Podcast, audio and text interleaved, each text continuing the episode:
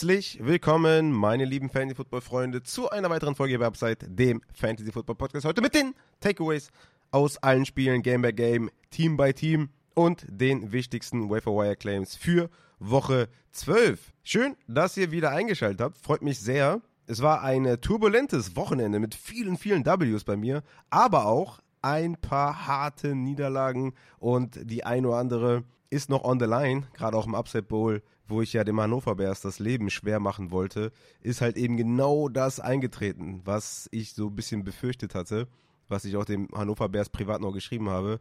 Ich habe denen gesagt, ey, ich weiß nicht, ne, Pollard hat ein gutes Matchup, Kevin Ridley hat ein geiles Matchup, der kann steil gehen, Hunt kann Touchdown laufen, was er nicht gemacht hat, aber der hat auch sieben Punkte gemacht oder sowas. Nico Collins kann steil gehen, Christian Watson kann steil gehen. Ich habe Upside im Team und ja, also Brock Purdy ist steil gegangen mit 35 Punkten, Cam Ridley mit 26 und jetzt stehen wir da und es steht momentan 118 zu 80 für mich. Der gute Hannover Bears Team Tollwut, wahrscheinlich jetzt auch ähm, passend bei diesem Spielstand, hat noch Patrick Mahomes, also man könnte hier durchaus 30 Punkte mal mindestens draufpacken. Dann sind wir bei 110, dann bin ich immer noch 8 vorne. Dann hat er noch AJ Brown und ich habe noch Kelsey. Also wenn ihr mich fragt, können wir die 30 Punkte vielleicht für Mahomes buchen. Und dann ist es ein äh, Spiel zwischen AJ Brown und Kelsey und das ist halt komplett offen. Meiner Meinung nach ist es ein absolutes 50-50-Ding. Und ja, ich denke mal, es geht einigen bei euch auch so. Da sind, glaube ich, noch einige offene Fragen hier in dem Monday Night Football Game Chiefs gegen Philly. Und ja, das wird wahrscheinlich noch ein paar Fragen beantworten. Und ich bin sehr, sehr, sehr, sehr dolle gespannt auf jeden Fall was dabei rumkommt. Ich habe die Wette gewonnen gegen den Matze, was natürlich auch sehr, sehr schön ist auf jeden Fall. Da werde ich mich dann bei der Speisekarte auf jeden Fall austoben und ja, das wird auf jeden Fall sehr, sehr cool. Mehr dazu im Injury Report. Ich habe den schon aufgenommen mit dem Matze. Ja, das, das wird auf jeden Fall nice. Ansonsten würde ich sagen, meine lieben Fantasy-Football-Freunde, kommen wir auch schon zum Aufbau der Folge. Wir haben wie immer natürlich die uh, Things to Watch dabei. Heute mit so ein paar kleinen Facts auch zum Upset Bowl, zum Charity Bowl und zu Thanksgiving. Und dann auch natürlich die wichtigsten Things to Watch, paar Backfields, paar Wide Receiver Szenarien und so weiter, ein paar Offenses. Könnt ihr euch drauf freuen. Und dann kommen wir natürlich zu den Takeaways, Game by Game, Team by Team, dann zu Matches, in, äh, Matches, das ist auch geil, dann zu Matches Injury Report und dann zu den Wire Targets. Für Woche 12, also einiges vorbereitet. Wie gesagt, an dieser Stelle vielleicht kleine Werbung. Die Rest of Season Rankings sind draußen. Bonusfolgen gibt es auf Patreon. In-Season Rankings alles zu Verletzungen von Matze, wann, die, wann Comeback vorhergesagt wird von Matze, wie die verletzten Spieler performt haben letzte Woche. Also viel, viel Content und ja, wer supporten möchte, kann dies gerne tun auf patreon.com slash upsidefantasy. Und damit würde ich sagen, gehen wir rein in das erste Thing to Watch und das ist der Upset Bowl. Die Upset Bowl Finalligen draften am eventuell mit Hannover Best, eventuell ohne. Kommenden Mittwoch, 22.11.2023 um 20 Uhr für Liga A und um 21.30 Uhr für Liga B. Mittwoch ist der Draft in beiden Finalligen. Ich muss dazu sagen, dass bei mir privat gerade sehr, sehr viel los ist. Sehr, sehr schlechte Sachen passiert in den letzten Tagen. Viele schlechte Nachrichten, gesundheitlich, geht es vielen in der Familie nicht so gut und äh, deswegen sind wir alle so sehr angeschlagen, muss ich sagen. Aber ich will das jetzt nicht äh, großreden oder irgendwie äh, breit erklären. Ich will damit nur sagen, dass ich nicht weiß, ob ich dann einen Twitch-Livestream machen kann am Mittwoch. Ich hätte richtig Bock drauf und würde mich mega darüber freuen, mit euch zusammen mir den Draft anzuschauen und mit den ein oder anderen äh, vielleicht Gast noch reinzuholen oder so, vielleicht den einen oder anderen Spieler, der mit in der Upset Bowl Liga dabei ist, also in den Finalligen. Wäre bestimmt cool, aber ich kann es nicht versprechen und deswegen kann ich das jetzt nicht announcen. Ihr könnt mir ja gerne folgen auf Insta oder Twitter, @rafaelupside oder @upsidefantasy, wenn ihr da auf dem neuesten Stand sein möchtet. Eventuell klappt's, eventuell nicht. Ich gehe stark davon aus, dass es nicht klappt, aber ich hätte schon mega Bock drauf. Aber das ist dann auch äh, Zukunftsmusik und wir schauen dann einfach. Ich werde euch auf dem Laufenden halten, wie gesagt. Der German Charity Bowl draftet ebenfalls am kommenden Mittwoch die Finalliga. Und dieser wird auf jeden Fall live gestreamt und zwar auf Twitch ich denke mal, at German Charity Bowl, irgendwie werdet ihr das schon finden. Ich habe jetzt ja leider keinen Link dazu bekommen, aber genau, da könnt ihr euch dann wahrscheinlich austoben. Wenn ich das für den Upset Bowl nicht hinbekomme, geht gerne bei den Kollegen vom Charity Bowl in den Live-Twitch-Stream und draftet da mit denen die Finalliga. Ist bestimmt auch mega cool. Und dann letzte Sache, bevor wir dann in die Backfields und Wide Receiver gehen. Wir haben Thanksgiving und wir haben Black Friday. Und diese beiden Sachen werden dieses Jahr in der NFL dazu genutzt, mehrere Spiele schon vor dem Sonntag zu spielen. Thanksgiving am Donnerstag. Green Bay Packers bei den Detroit Lions. Das Ganze findet um 18.30 Uhr statt. Dann die Washington Commanders bei den Dallas Cowboys um 22.30 Uhr. Und dann in der Nacht von Donnerstag auf Freitag die 49ers bei den Seattle Seahawks um 2.20 Uhr. Und Black Friday am Freitag die Miami Dolphins bei den New York Jets um 21 Uhr. Mit neuem Quarterback übrigens, aber dazu kommen wir dann später. für diese Spiele, ja, für Thanksgiving, für Black Friday, gibt es einen extra Podcast. Game by Game, ähnlich dem Thursday Night Football Review Podcast. Gehe ich dann die Starts und Sits durch für die eben genannten Spiele, gebe euch das Over-Under, gebe euch ein paar Facts dazu, wen ich spielen würde, wen nicht. Und es gibt einen Injury Report für diese Spiele. Der Matze kommt am Mittwoch gerne dazu. Mittwochabend werden wir das Ding wahrscheinlich aufnehmen. Und der Matze wird dann nochmal mit mir zusammen die ganzen verletzten Spieler zu den Spielen durchgehen, ob er die Fantasy-Wise spielen würde. Also schaltet auf jeden Fall am Donnerstag ein. Der Pod wird wahrscheinlich in der Nacht von Mittwoch auf Donnerstag erscheinen, um euch einfach die besten Tipps zu geben für diese vier Spiele, die ja, ja durchaus interessant sind aus der Start-Sit-Perspektive. Deswegen schaltet gerne ein und verpasst es nicht. Kommen wir zu weiteren Things to Watch und schauen uns mal ein paar Backfields an und starten mit den Minnesota Vikings. Hier hatten wir den ersten Auftritt von Ty Chandler im Committee mit Madison. Cam Akers hat ja den Achillessehnenriss und fällt die Saison aus. Ty Chandler hatte letzte Woche ja schon Opportunities gesehen, als Madison mit der Concussion raus war, hat den Job ja ganz gut erfüllt, hat auch einen Touchdown gemacht bei 15 Rushing Attempts. Und jetzt hatten wir halt den Fall, dass Madison im Concussion-Protokoll war. Ty Chandler war ein Wafer-Pickup wert. Ich hatte ja gesagt, dass es sein kann, dass Madison ausfällt und dass Ty Chandler dann zeigen kann, wie gut er ist und dass er Madison den Rang streitig machen kann als Running Back 1. Jetzt hatten wir leider den Fall, dass schon Samstag kursiert ist, dass Madison wohl spielen soll. Am Sonntag hieß es dann recht frühzeitig schon, ist expected to play, also dass er wohl spielen wird. Damit war dann klar, dass Ty Chandler kein Must-Start mehr ist. War noch so ein kleiner Deep Starter, den man auf jeden Fall spielen konnte. Wegen dem Matchup, wegen seinem Skill. Aber war kein offensichtlicher Must-Start mehr. Aber trotzdem hatten wir jetzt die erste Woche so richtig mit hundertprozentigen Madison und hundertprozentigen Ty Chandler ohne Garbage Time, ohne Ausfall von RB1 oder sowas und konnten uns das Backfield mal anschauen, wie das verteilt wird. Und es war recht interessant, würde ich sagen, denn Ty Chandler, um das mal kurz vorwegzunehmen, hatte 14 Opportunities. Diese Zahl, also 14 Opportunities, hat bisher kein anderer Komplementärback zu Madison erreicht. Cam Akers, muss man dazu sagen, hatte in Woche 7 13 Opportunities, in Woche 8 10 und in Woche 9 11.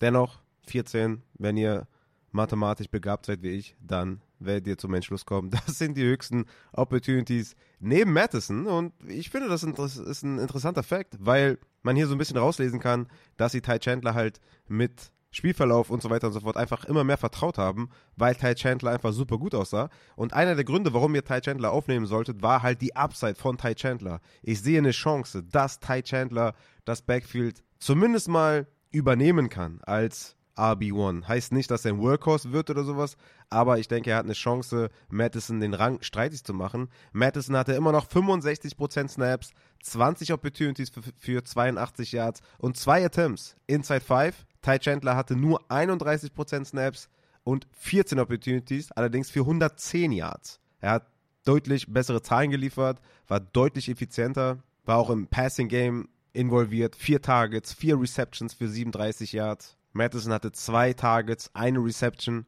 und wie gesagt, 31% Snaps, 14 Opportunities, 110 Yards. Das sind richtig, richtig effektive Zahlen. Und das Ding ist halt, dass das Rest of Season Schedule von den Vikings am Boden sehr, sehr nice ist. Nächste Woche ist tough gegen Chicago, sehr, sehr tough. Danach kommt die Bye Week und vielleicht hat das so einen kleinen Bye Week Effekt. Ne? Ihr kennt es vielleicht aus vorherigen Saisons, dass nach der Bye Week wird umstrukturiert. Man gibt vielleicht einem Rookie Running Back mehr Ops. Man gibt jungen Spielern mehr Möglichkeiten, sich zu entfalten. Junge Wide Receiver, Rookie Wide Receiver können den nächsten Schritt machen und so weiter und so fort. Also, nach der Bye Week von den Minnesota Vikings gibt es die Las Vegas Raiders. Sehr, sehr geiles Matchup. Die Bengals, gutes Matchup. Detroit, sehr, sehr tough. Und dann Green Bay Packers, sehr, sehr nice. Also drei der letzten vier Matchups in der Fantasy-Saison sind super, super nice. Und eventuell haben wir mit Ty Chandler dann einen Running Back, der der Leadback ist und eventuell dann Championships einsammeln kann. Die Möglichkeit besteht, es ist nicht in Stein gemeißelt, wollte euch nur mal zeigen, dass Ty Chandler ein guter Running Back ist und wir jetzt vielleicht mal eine ernsthafte Konkurrenz haben für Madison, weil vorher war es halt Cam Akers in Wangwu oder wer auch immer.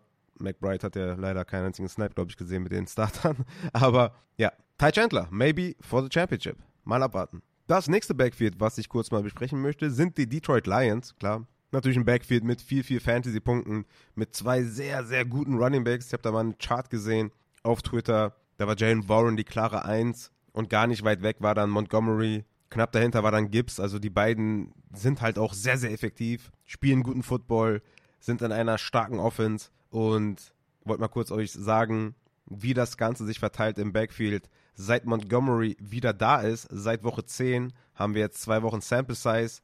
Gibbs mit 58% Snapshare, Montgomery mit 39%, Gibbs mit 42% Rush Attempt Share, Montgomery mit 48% Rush Attempt Share, Gibbs mit 17% Target Share, Montgomery mit 3% Target Share, Gibbs mit 4 Carries inside 5, Montgomery mit 3 Carries inside 5, Gibbs mit 16,5 Opportunities pro Spiel und Montgomery mit 13 Opportunities pro Spiel, Gibbs mit 21,6 Points per Game, Montgomery mit 17,2 Points per Game. Also beide Running Backs effektiv, beide Running Backs gut, beide Running Backs mit Touchdowns, beide Running Backs mit guten Punkten, beide Running Backs sind zu spielen Rest of Season. Vor allem natürlich in Woche 12 gegen Green Bay, beide wieder ganz klare Starter. Ich hatte auch tatsächlich in meinen Week 11 Rankings Gibbs auf der 8, Montgomery auf der 9. Nices Matchup gegen Green Bay. Ich denke, beide werden wieder Top 10 sein.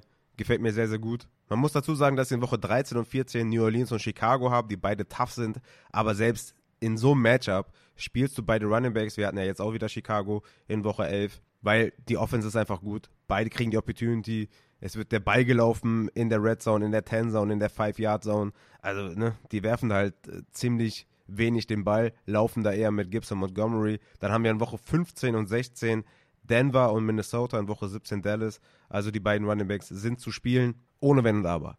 Kommen wir zum letzten Backfield für heute und das sind die Pittsburgh Steelers. Dort haben wir Jalen Warren und Najee Harris. Denn in den letzten drei Wochen hat Jalen Warren es hinbekommen, jeweils über 100 Scrimmage Yards einzufahren. Er hatte in Woche 9 14 Opportunities für 113 Yards, in Woche 10 19 Opportunities für 110 Yards und in Woche 11 12 Opportunities für 145 Yards. Im Gegensatz dazu hatte Harris 20 Opportunities für 76 Yards, 20 Opportunities für 96 Yards und 14 Opportunities für 36 Yards. Jalen Warren ist der deutlich explosivere Back, der deutlich bessere Back und der Back, den du spielst in deinem Lineup. Er bringt massig Upside mit. Wie gesagt, in den letzten drei Wochen jeweils über 100 Scrimmage Yards. Einmal 12,8 Fantasy-Punkte, einmal 18 und einmal 22. Das belegen auch mehrere Advanced Stats, dass der Mann viel, viel Upside mitbringt und die Opportunities einfach auch sieht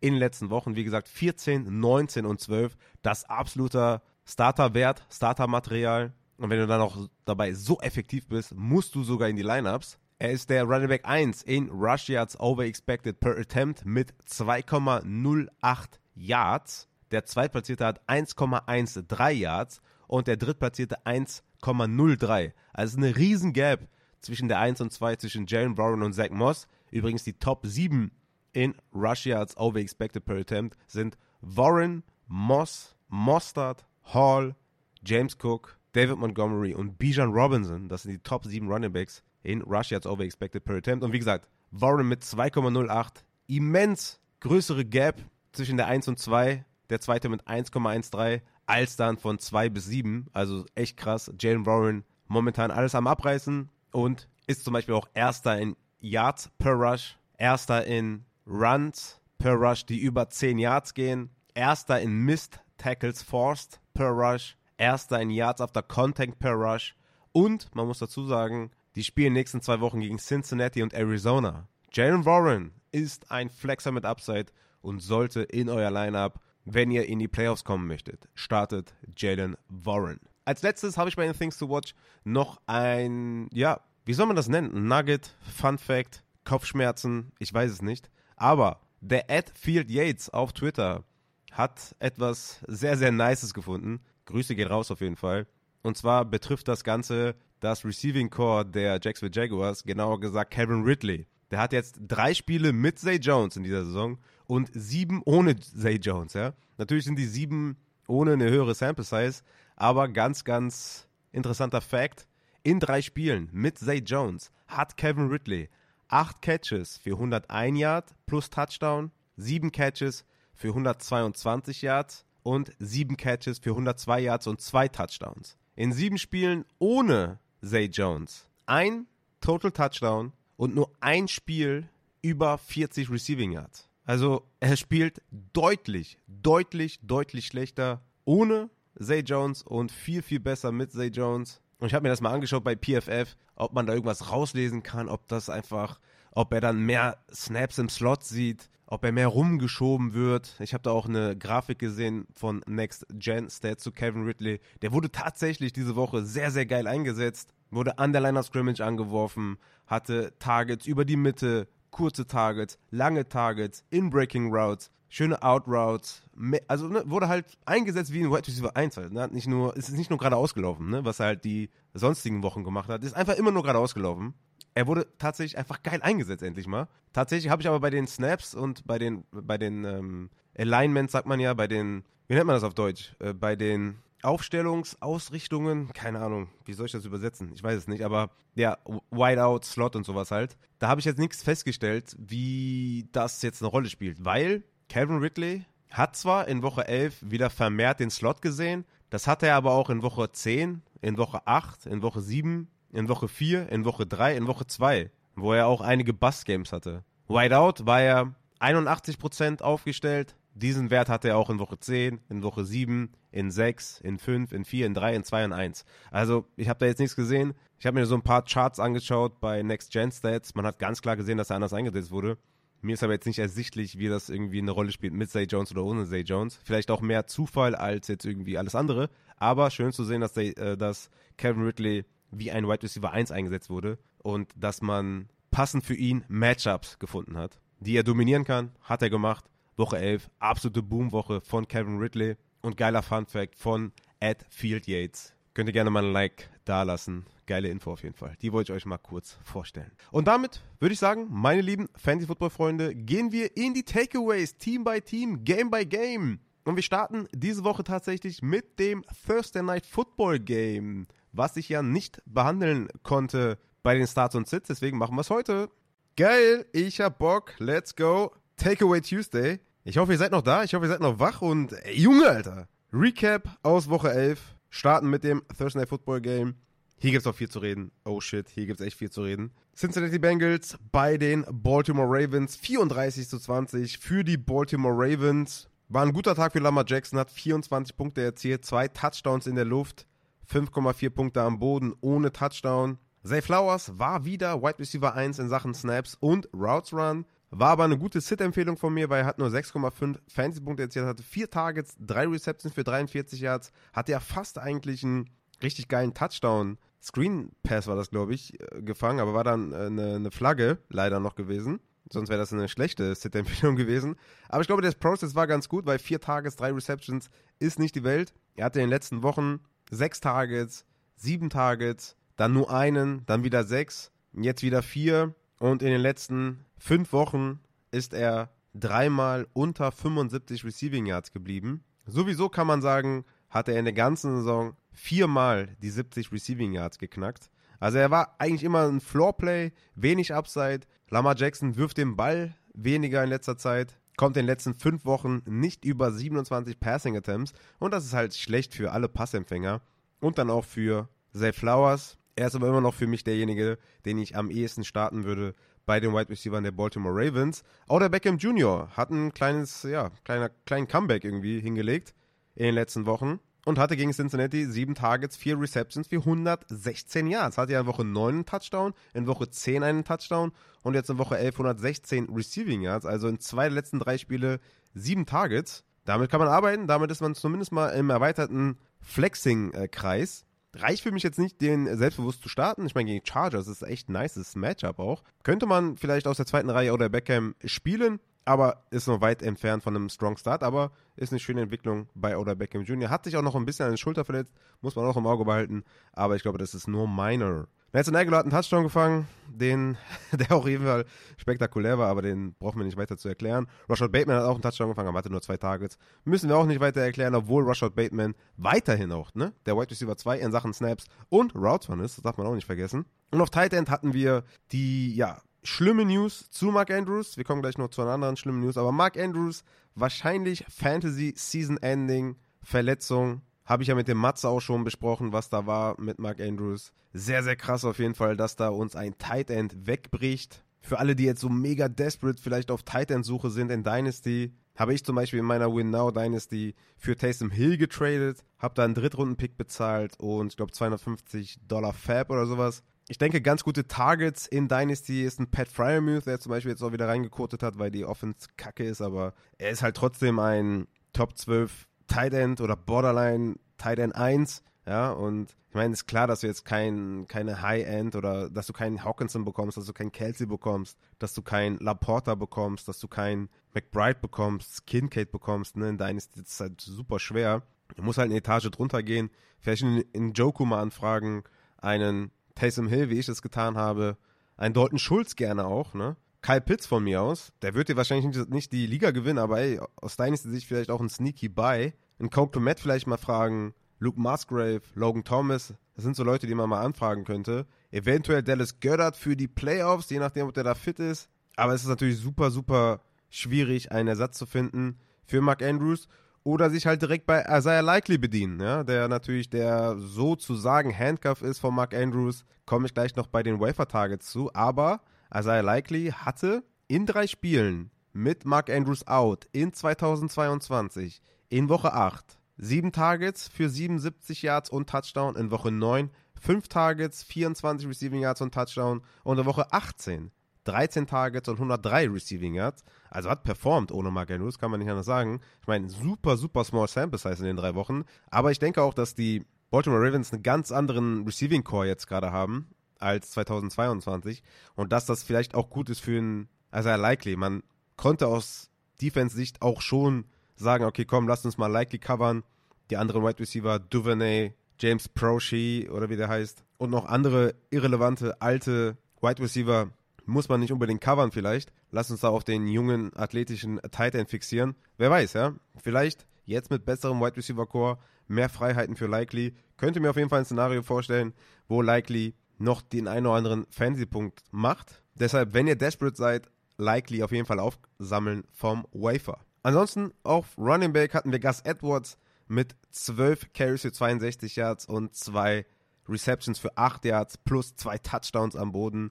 Absolut brutal, was Gus Edwards für Touchdowns erzielt in den letzten Wochen. Acht Touchdowns in fünf Spielen. Brutal auf jeden Fall. Keaton Mitchell war zu Recht ein Sit, weil er zu wenig Opportunities noch sieht, hatte neun Opportunities. Ich denke mal, er kommt immer mehr und man, man kann noch ein bisschen warten, dass man ein bisschen sicherer ist, ihn zu spielen auch.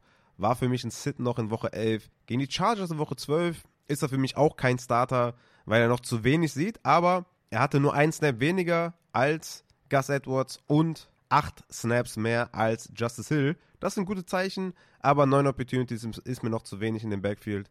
Da muss ich einfach noch ein bisschen mehr sehen, um den selbstbewusst zu spielen. Aber Keaton Mitchell ist natürlich ein aufregender Spieler. Auf der anderen Seite hatten wir Joe Burrow, der sich verletzt hat im Spiel. Season-Ending Injury. Browning, der Backup, wird übernehmen für die Cincinnati Bengals, die 5 und 5 sind und ja, gegen Pittsburgh in Woche 12 ein Must-Win-Game haben, sonst sind sie auch in der Division ohne Sieg und dann bist du raus aus den Playoffs eigentlich.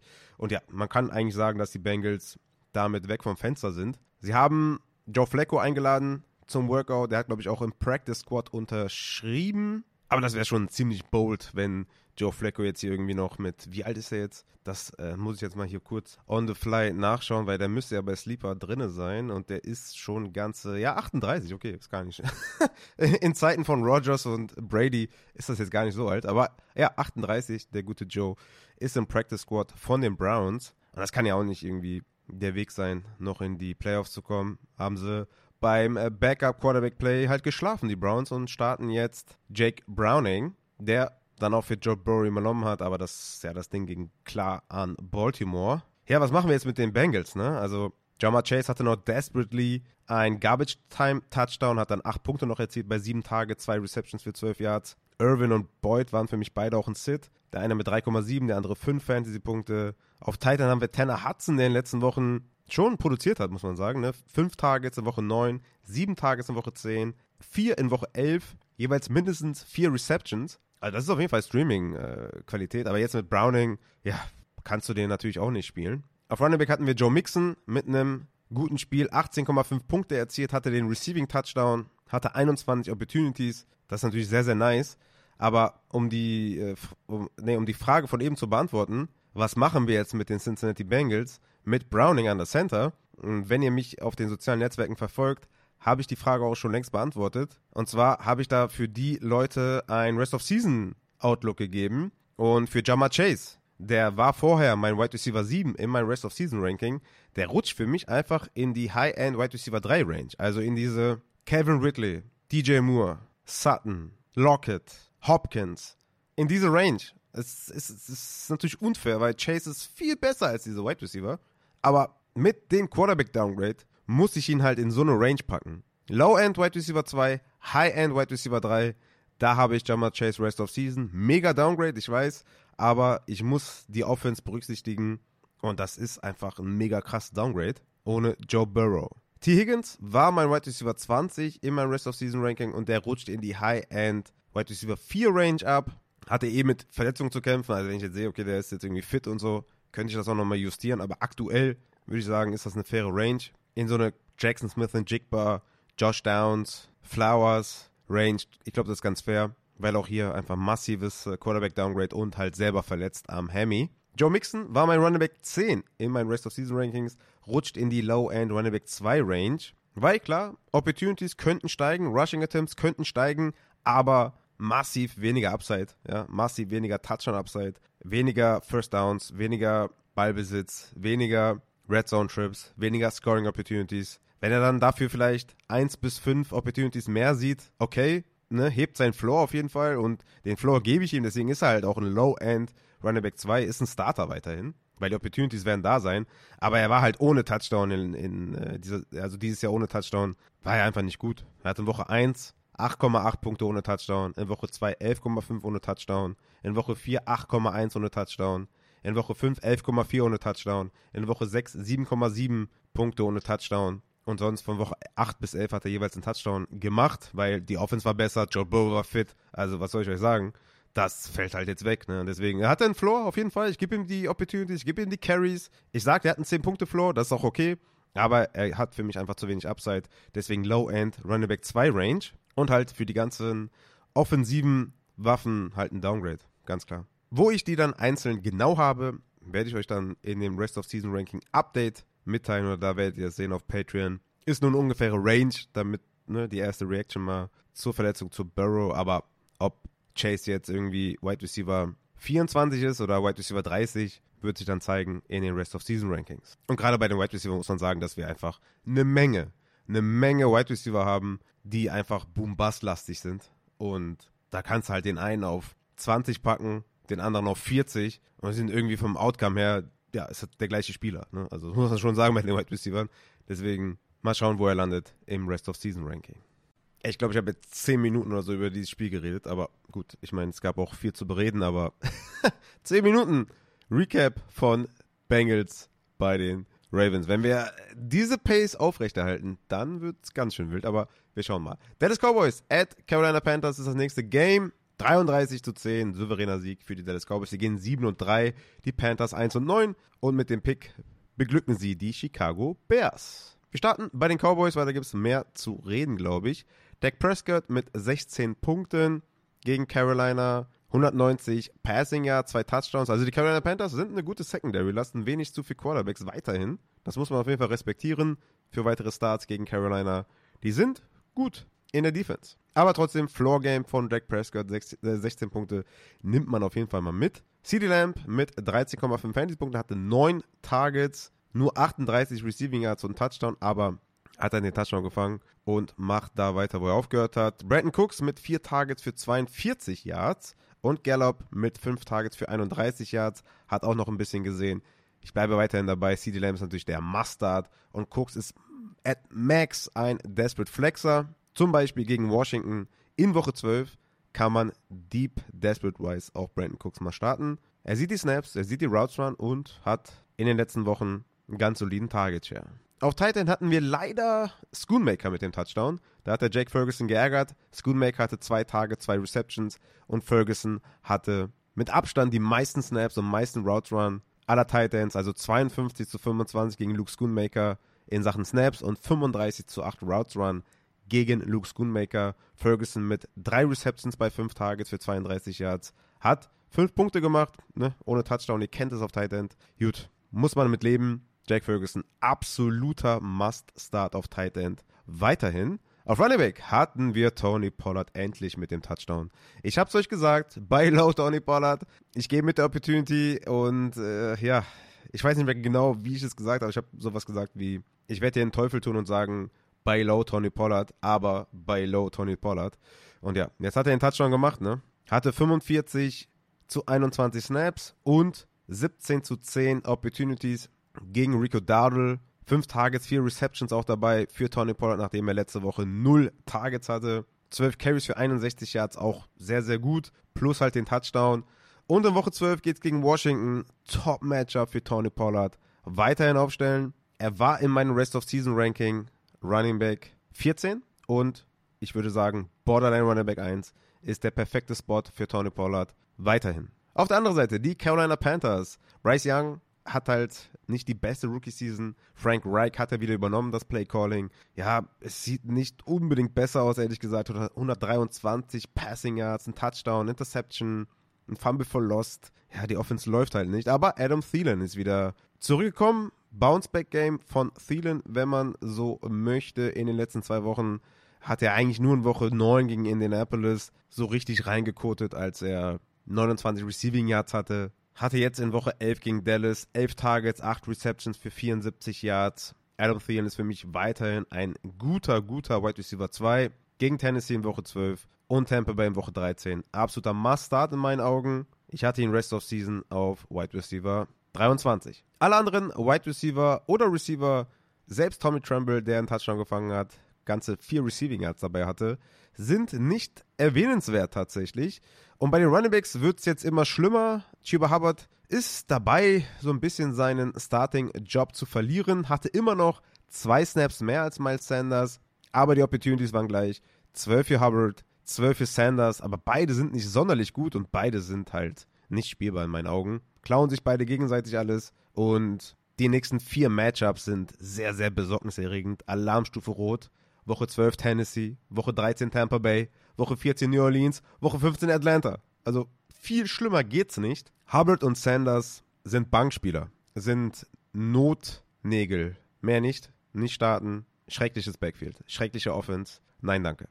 Das nächste Spiel sind die Pittsburgh Steelers bei den Cleveland Browns. Es war das zu erwartende Ugly Game zwischen Kenny Pickett und Dorian Thompson Robinson, liebevoll auch von mir genannt DPJ, angelehnt an Donovan People Jones. Da hatte ich in den Rankings einfach DPJ geschrieben, weil ich mir einfach vertan habe. Aber ja, Dorian Thompson Robinson, DTR, hat 13 Punkte für sein Team erzielt. Die Pittsburgh Steelers mit äh, Kenny Pickett 10 Punkte. Also 13 zu 10 für die Cleveland Browns. Die gehen 7 und 3, die Pittsburgh Steelers gehen 6 und 4. Es war mega ugly. Es gab eigentlich keine richtige Offense. Der Ball wurde gelaufen, so wie ich mir das auch vorgestellt habe. Wobei man sagen muss, dass DTR 43 Passing Attempts hatte. Davon hat er 24 angebracht für 165 Yards. Ugly des Grauens. Also, da hat vieles nicht gestimmt und boah, das war echt schwere Kosten in der Offense bei den Browns und auch bei den Steelers. Aber wir bleiben erstmal bei den Browns.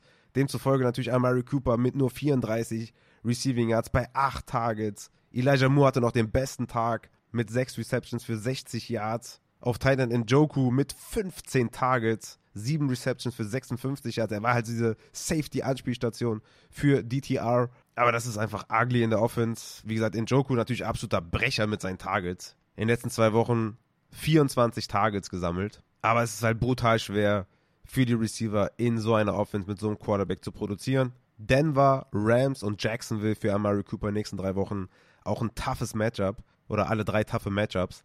Das wird nicht unbedingt schöner für Amari Cooper. Also wenn ihr könnt, verkaufen, aber ich glaube, das geht nicht. Weil jeder weiß, wer da der Quarterback ist bei den Browns. Dann gehen wir zum äh, Backfield. Auch hier eine kleine Annäherung vom RB2 zum Running Back 1 und zwar Kareem Hunt mit nur vier Snaps weniger und einer Opportunity weniger. Jerome Ford hatte 37 Snaps, Kareem Hunt 33. Jerome Ford hatte 16 Opportunities, Kareem Hunt 15. Insgesamt dachte ich ja wirklich, dass beide sogar noch mehr Opportunities sehen. Aber klar, der Ball wurde trotzdem gelaufen. Jerome Ford hatte den Touchdown, 10,9 Punkte erzielt, Kareem Hunt 5,2. Ich würde wirklich sagen, dass beide Running Backs spielbar sind in den nächsten Wochen. In Woche 12 gegen Denver ist Ford für mich auf jeden Fall ein Starter. Hunt ist für mich ein Desperate Flexer.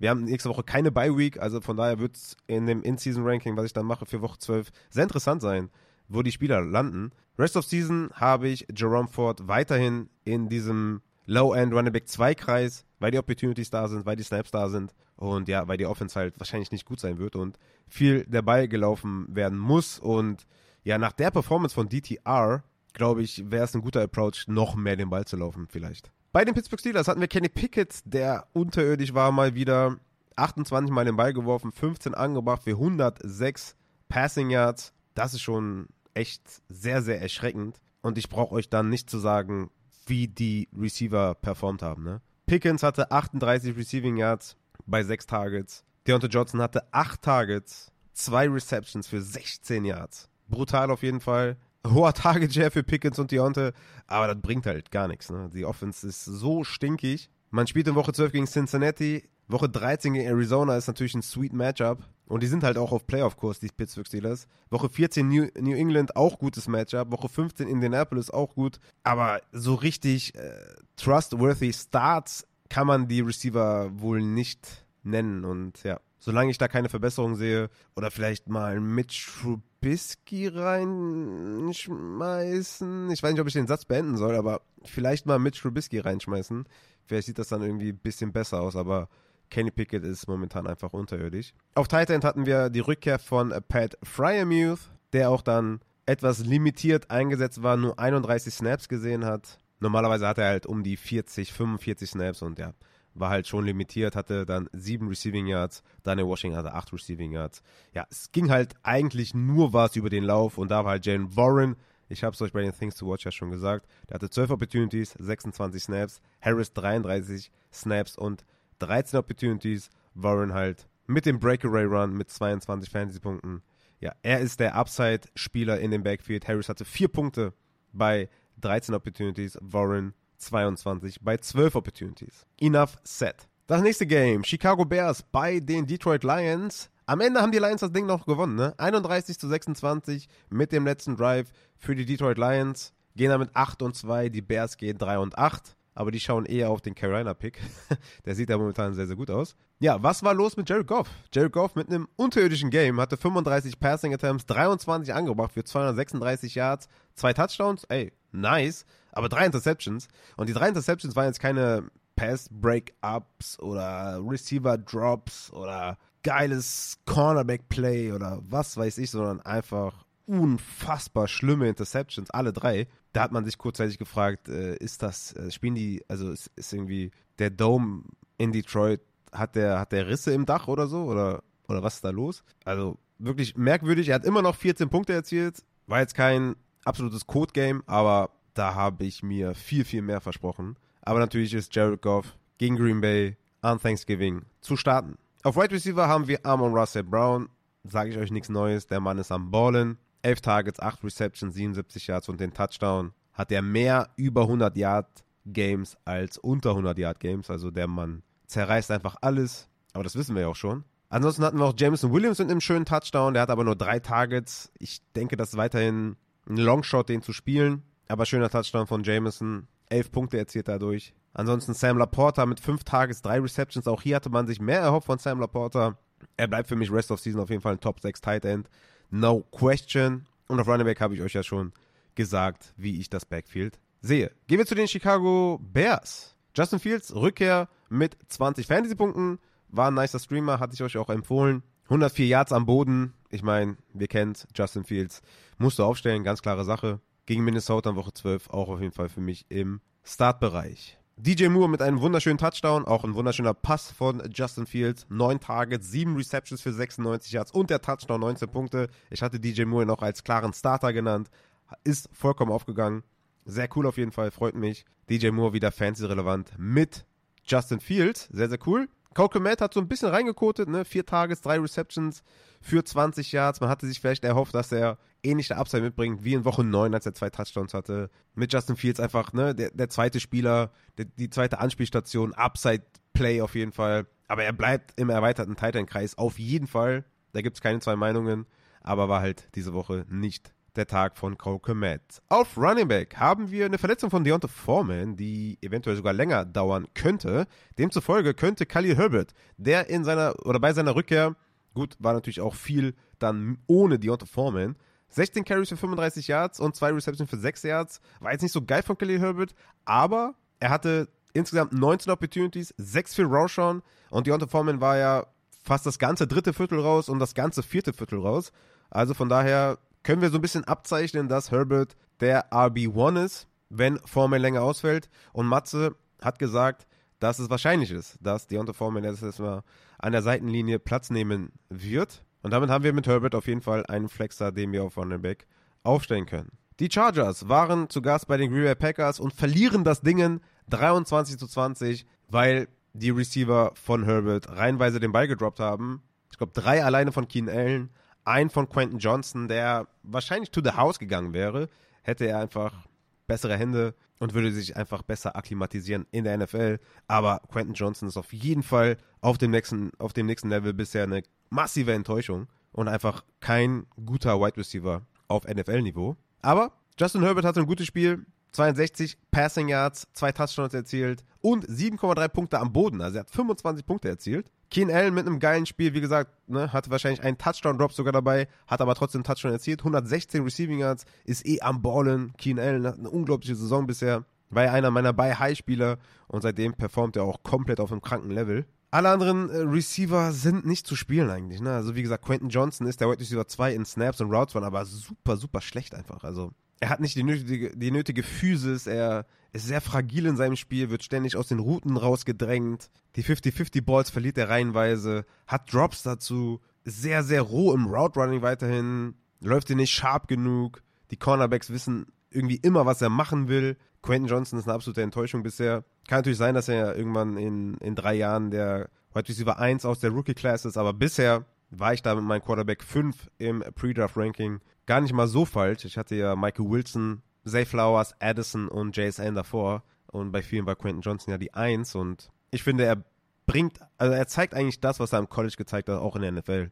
Dass er einfach kein NFL-ready Wide Receiver ist. Einfach ein Projekt noch und wird dann, ja, spannend, ob er das irgendwann mal dann produzieren kann auf dem nächsten Level. Wie gesagt, ich finde, außerhalb von Keen Allen ist keiner spielbar. Wir hatten auf Titan Donald Parham mit einem schönen Target. Er hatte sechs Targets, vier Receptions, 57 Receiving Yards. Er war ein Starter oder ein Streamer natürlich. Ohne Jared Everett hatte ich auch noch genannt. Aber ja, ich denke, damit können wir auch zum Backfield kommen, weil auf Receiver ist nicht viel los. Und das äh, ist natürlich auch schwierig dann für die Offense zu produzieren, ohne zweiten Receiver neben Keen Allen. Austin Eckler hatte 13 Opportunities, hat damit leider nur 6 Punkte erzielt, hatte noch ein Fumble for Lost, Austin Eckler spielt eine sehr, sehr ineffiziente Saison. Das weiß nicht, ob das jedem so bewusst ist. Aber es gibt mehrere Grafiken, die ich gesehen habe auf Twitter, die zeigen, dass er einer der schlechtesten Runningbacks in der NFL bisher ist in der Saison und einfach einen ganz krassen Schritt nach hinten gemacht hat. Ist auch halt, ne, die Altersklippe mit 28 ist halt auch erreicht. Hat er auch in den letzten drei Jahren halt diese Leadback-Rolle, diese Workhorse-Rolle und ja, das äh, hat dann irgendwann auch Spuren hinterlassen und Eckler wirklich teilweise unterirdisch in den Advanced Metriken. Aber Opportunity ist da, Leadback ist er, Receiving Threat ist er und deswegen ja, musst du ihn natürlich aufstellen. Aber der wird im Rest of Season Ranking ein Downgrade von mir bekommen. Auf der anderen Seite hatten wir die Green Bay Packers und mal wieder Jordan Love mit 40 Passing Attempts. Ich hatte es euch gesagt, er war ein Streamer in meinen Rankings. Jordan Love hatte gegen Pittsburgh 40 Passing Attempts und hat jetzt gegen die Chargers 40 Passing Attempts. Gegen Pittsburgh 290 Receiving Yards, gegen die Chargers 322 Receiving Yards, jeweils zwei Passing Touchdowns. Also er kommt so langsam an, er, er fühlt sich wohler, er ist im Rhythmus, er hat die fitten Spieler dabei auf Right Receiver und das merkt man einfach auch. John Love mit 18 Punkten, ey, Respekt auf jeden Fall. Mein Detroit in Woche 12 ist kein einfaches Matchup. Das ist gar nicht mal so leicht. Aber auch da vielleicht, ne? Jared Goff drückt auf Gaspedal. Lauf muss mithalten. Lauf muss passen. Auch dort würde ich sagen, Top 20 Quarterback durchaus realistisch in den In-Season-Rankings oder in den äh, Rankings für Woche 12. Werden wir dann schauen. Wie gesagt, keine Bye-Week. Deswegen bin ich dann noch so ein bisschen vorsichtig mit der Aussage, aber ich würde sagen, Top 20 ist die Range für ihn. Und damit halt ein Streamer, ne? Auf Wide Receiver hatten wir Christian Watson mit den meisten Snaps und meisten Routes Run, aber wenigsten Targets. Unter Jaden Reed und Romeo Daubs hatte Watson die wenigsten Targets mit vier. Jaden Reed hatte fünf und Romeo Daubs hatte sechs. Jaden Reed hatte noch diesen geilen Rushing Touchdown, hatte drei Carries für 46 Yards, aber auch sechs Targets, vier Receptions für 46 Yards. Geiles Game von Jaden Reed, 17 Punkte. Und Romeo Daubs hatte den Receiving Touchdown, 6 Targets, 5 Receptions für 53 Yards. Und Christian Watson hatte 4 Targets und nur 2 Receptions für 21 Yards. Aber auch den Touchdown, deswegen noch 10 Punkte. Aber Christian Watson ist einfach nicht zu trauen. Den kannst du quasi nicht aufstellen.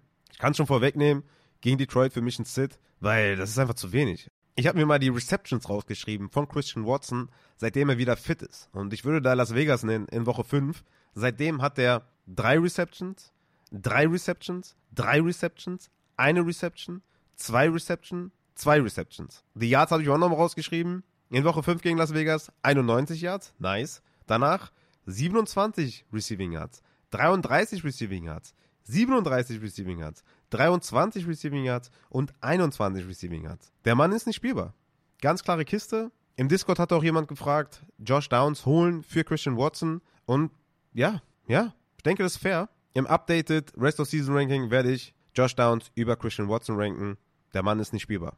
Dagegen, meiner Meinung nach, ein Romeo Daubs durchaus spielbar. Im richtigen Matchup kann man Romeo Daubs aus der zweiten Reihe auf jeden Fall vertrauen. Der hat eine etwas bessere Chemie mit Jordan Love, hat vier Touchdowns in den letzten fünf Wochen erzielt. Bisschen Touchdown abhängig auf jeden Fall, aber ne, trotzdem, da scheint die Chemie etwas höher zu sein. Jaden Reed trotz großartigem Spiel, eher ein Deep Shot weiterhin, auch wenn er in Woche 10 16 Punkte hatte und jetzt in Woche 11 17 Punkte. Eher jemand aus der zweiten Reihe für mich. Weil der Target Share einfach zu inkonstant ist. Oder einfach auch zu niedrig ist. Er kommt in den letzten vier Wochen nicht über 15% Target Share. Und das ist einfach dann irgendwann schwer gegen andere Wide Receiver in einer ähnlichen Range anzukommen. Aber ja, aus der zweiten Reihe mit Upside kann man Jaden Reed natürlich immer reinschmeißen. Ich rede jetzt so von einem Strong Flex Play. Ne? Da, da sehe ich ihn nicht. Auf Wide Receiver hatten wir Luke Musgrave mit den meisten Snaps und meisten Routes unter den Tight Ends. Auch sechs Targets, vier Receptions, aber nur 28 Receiving Yards. Aber Luke Musgrave weiterhin für mich auf jeden Fall im erweiterten Streaming-Kreis. In den letzten drei Wochen mit vier, vier und sechs Targets. Damit bist du auf jeden Fall im Streaming-Kreis. Auf Running Back hatten wir eine Verletzung von Aaron Jones. Dann war AJ Dillon klarer Leadback, weil auch Emmanuel Wilson sich noch verletzt hat, hatte Dillon im Endeffekt 18 Opportunities, hat damit 8 Fantasy-Punkte erzielt. Und er ist auf jeden Fall ein High-Floor-Spieler die nächsten Wochen, weil Aaron Jones wird wohl länger ausfallen. Auch Emmanuel Wilson wird wohl länger ausfallen. Das heißt, AJ Dillon ist wahrscheinlich da alleine im Backfield. Vielleicht wird noch irgendeiner ins Practice Squad gesigned oder sowas. Aber Dillon sollte einen hohen Floor haben in den Opportunities und halt auch der Mann an der Goal-Line sein und so weiter. Deswegen sehe ich für AJ Dillon auf jeden Fall Rest of Season einen ordentlichen Bum nach oben. Ist für mich ein Flexer mit Floor. Wenig Upside, weil er selber einfach nicht sonderlich gut ist. Aber er hatte auch vier Targets, vier Receptions, was natürlich auch sehr, sehr gut ist. 14 Carries für 29 Yards ist sehr, sehr schlecht. Aber er ist für mich auf jeden Fall von der Opportunity her ein Flexer mit Floor. Upside Play kann ich ihm nicht wirklich geben. Aber wenn er auf dem Wafer ist, natürlich auf jeden Fall holen. Und für einen Flexer mit Floor, ganz ehrlich, würde ich auch schon ja, alles rausschmeißen, weil auf was willst du warten? Ne? Aber komme ich bei den Wafer Targets noch drauf zurück. Dann würde ich sagen, kommen wir zum nächsten Spiel und das sind die Arizona Cardinals bei den Houston Texans. 21 zu 16 für die Houston Texans. Die gehen damit 6 und 4, sind voll auf Playoff-Kurs im ersten Jahr von CJ Stroud. Die Cardinals gehen 2 und 9, haben da eine wichtige Niederlage einstecken müssen, würde ich mal so deklarieren. Aber dazu komme ich schon dann bei den Giants noch drauf zurück. Anyway, Stroud mit 37 Passing Attempts für 336 Yards, zwei Touchdowns, aber auch drei Interceptions für CJ Stroud. 16 Punkte erzielt, hatte man sich mehr erhofft. Er war auch äh, ja, in der ersten Halbzeit auf dem Weg, irgendwie komplett alles zu vernichten. Aber dann hat ihn etwas das Glück auch ein bisschen verlassen. Paar Drops von den Receivern, Pass-Breakups zu Interceptions. Aber es ist das dritte Spiel in Folge mit über 300 Passing Yards. CJ Stroud kann man auf jeden Fall vertrauen. Auch gegen Jacksonville, die eine ganz gute Defense spielen gegen Quarterbacks, ist Stroud ein Starter für mich. Auf Wide Receiver hatten wir Tank Dell mit den meisten Snaps und meisten Routes Run und Tank Dell hat geballt. 10 Targets, 8 Receptions, 149 Yards und Touchdown, 25 Fantasy-Punkte. Der Mann ist wirklich einfach brutal gut. Da hatte ich in der Wide Receiver-Evaluation in äh, Draft-Process ein anderes Bild. Ich hätte jetzt nicht gedacht, dass er auf dem nächsten Level so performen kann. Und freue mich natürlich mega für ihn, dass er es kann. Und sieht richtig gut aus. Wahnsinnig effektiv. Geile Advanced Stats für Tank Dell. Ist auf jeden Fall ein Must-Play die nächsten Wochen. Bei der Upside musste ihn eigentlich spielen. Nico Collins hatte 11 Targets, 7 Receptions für 65 Yards. Der letzte Catch in der Offense der Houston Texans hat ihm die 65 Receiving Yards gegeben. Das war, glaube ich, ein 25-Yard-Play. Damit hat er mir die Weste gewonnen. Mit der letzten Receptions der Texans. Sehr, sehr geil auf jeden Fall. 10 Fantasy-Punkte erzielt. Gutes Floor-Game gehabt. Wie gesagt, Tank Dell ist das Upside-Play gegenüber Nick Collins. Und ja, Robert Woods hatte noch 5 Receptions für 44 Yards, weil Noah Brown ausgefallen ist. Der soll auch wohl die nächsten Wochen weiterhin ausfallen. Also Tank Dell must start. Collins für Floor. Robert Woods aus der zweiten Reihe. Auf jeden Fall auch spielbar. Und Dalton Schulz auf Tight End mit einem Touchdown, allerdings nur zwei Receptions für 32 Yards, aber ey, mit dem Touchdown hat er 10 Punkte erzielt und damit ist er wahrscheinlich auch wieder Tight End 1 für diese Woche. Auf Running Back hatten wir Devin Singletary, der weiterhin da der Workhorse ist, weil Damien Pierce wohl doch ein High Ankle Sprain hatte. Matze regt sich ja die ganze Zeit auf, dass man aus Houston keine Infos bekommt. Damien Pierce hat jetzt einfach das dritte Spiel in Folge verpasst. Und wir hatten jetzt drei Wochen Devin Singletary als Workhorse. Einmal hat er 3,6 Punkte erzielt, einmal 22,6 und einmal 18,8. Jetzt gegen Arizona 24 Opportunities, 118 Scrimmage Yards. Ja, also die letzten zwei Wochen von Singletary waren richtig, richtig geil.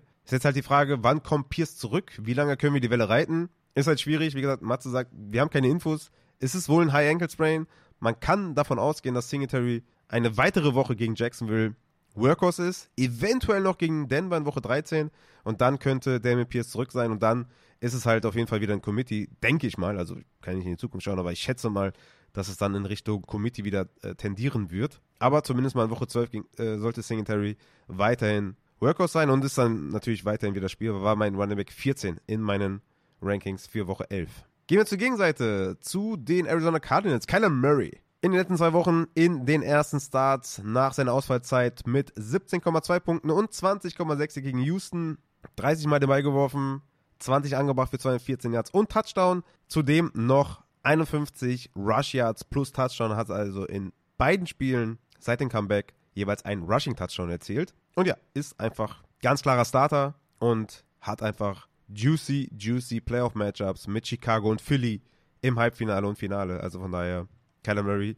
Ja, late äh, League Winner, würde ich sagen. Ne? Auf Wide Receiver hatten wir eine lange Bombe auf Rondell Moore, der hat er auch gefangen für 48 Yards und Touchdown, sonst hat er gar nichts gesehen. Dann hatten wir Greg Dodge, der die meisten Targets hatte. Acht Targets, sechs Receptions und 76 Yards. Out of nowhere. Und dann hatten wir noch Hollywood Brown, der die meisten Snaps hatte, meisten Routes run, aber nur vier Targets, zwei Receptions für 18 Yards. Das war super krass enttäuschend von Hollywood, war Must-Start in meinen Augen.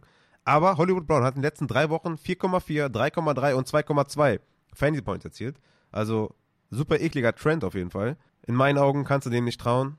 Gerade auch gegen die Rams, die super wenig Touchdowns erlauben an Wide Receiver, ist er für mich ein absoluter Must-Sit. Auf Titan hatten wir Trey McBride natürlich wieder mit schönen Targets, sieben Targets, fünf Receptions und 43 Yards. Er dagegen ist natürlich ein absoluter Must-Start auf Titan weiterhin. Da soll wohl irgendwann auch wieder Zach Ertz zurückkommen. Einige hatten mir auch geschrieben, wie viel Angst ich vor Zach Ertz habe. Ich habe nicht viel Angst davor. Also Trey McBride ist am Ballen, wenn er den Ball bekommt oder wenn er ein Target bekommt.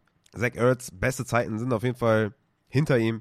Ich glaube nicht, dass sie da von Trey McBride abweichen und ist auch die Frage, wann Zach Ertz dann bei 100% ist und wann er wieder zurückkommt. McBride ist für mich ein Every-Week-Starter von jetzt an bis End of Season. Auf Running Back hatten wir James Conner als absoluten Leadback, 42 zu 16 Snaps und 17 zu 2 Opportunities, hat damit 8 Punkte erzielt. Ist halt ein Floorplay, war in meinen Rest of Season Rankings. Running Back 16 könnte eventuell einen kleinen Drop bekommen, weil die Matchups gegen Rams und Pittsburgh nicht so geil sind, aber High Floor auf jeden Fall. Ähnlich wie so ein Joe Mixon, ne?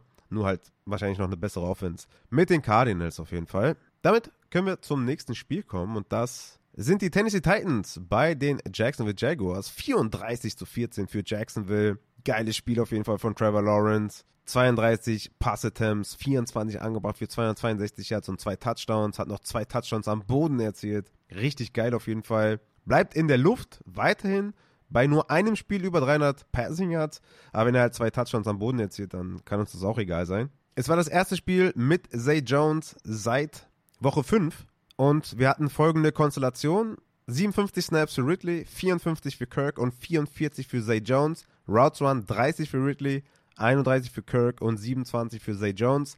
Targets waren 9 für Ridley, 6 für Kirk und 4 für Zay Jones.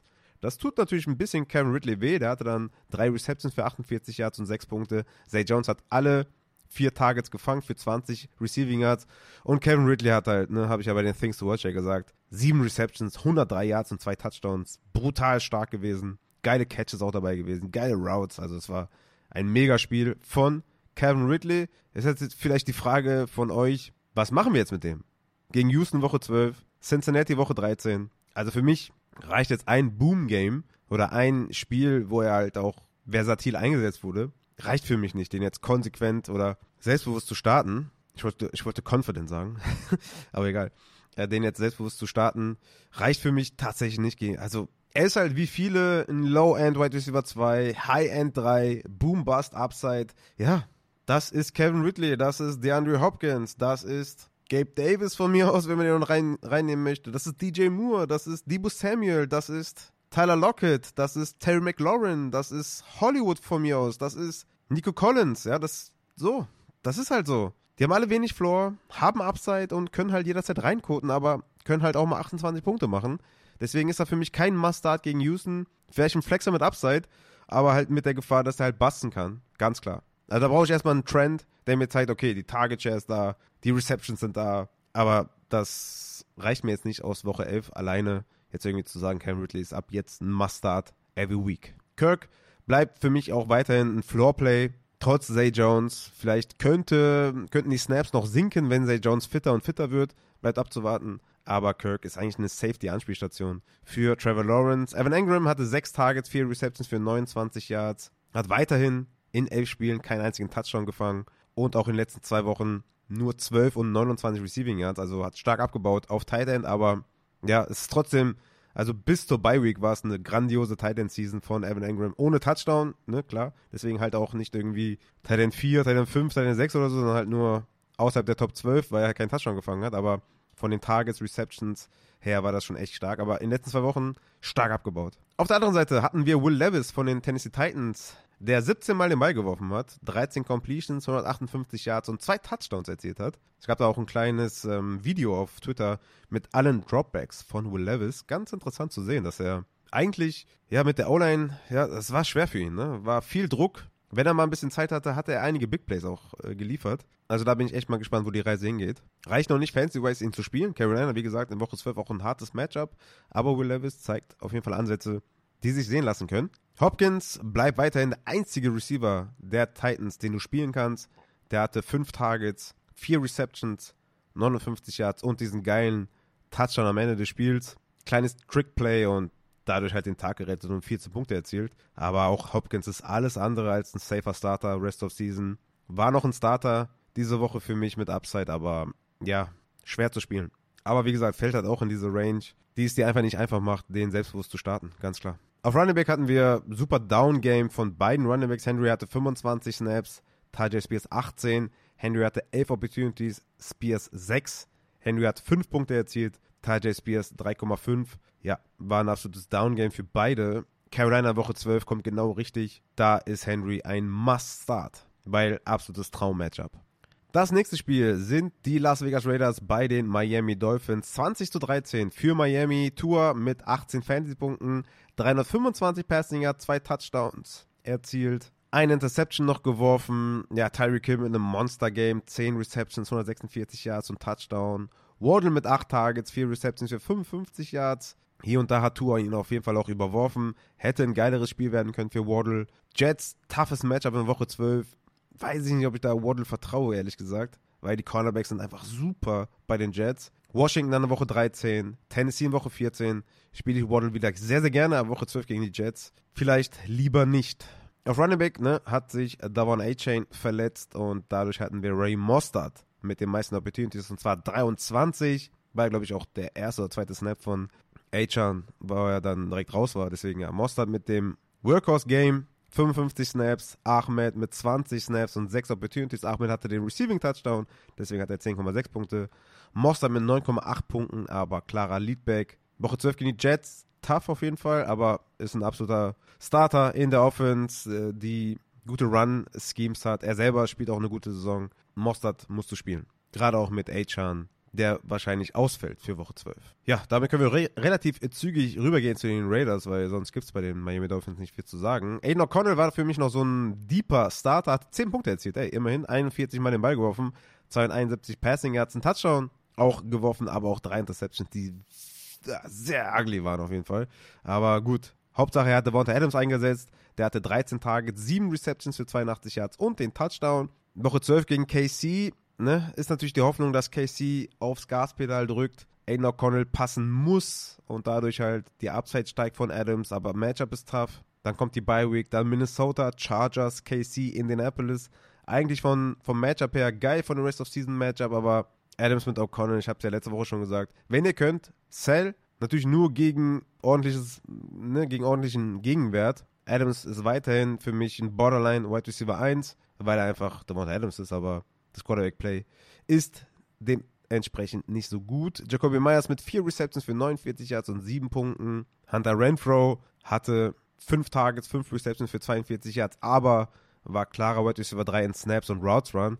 Dem kannst du nicht trauen. Michael Mayer mit vier Receptions für 46 Yards ist also ein desperately Streamer auf Tight End. Natürlich immer gut, wenn du gegen eine Offense spielst, die äh, gut ist und du da mithalten musst. Ne? Hat jetzt 10 Targets in den letzten zwei Wochen.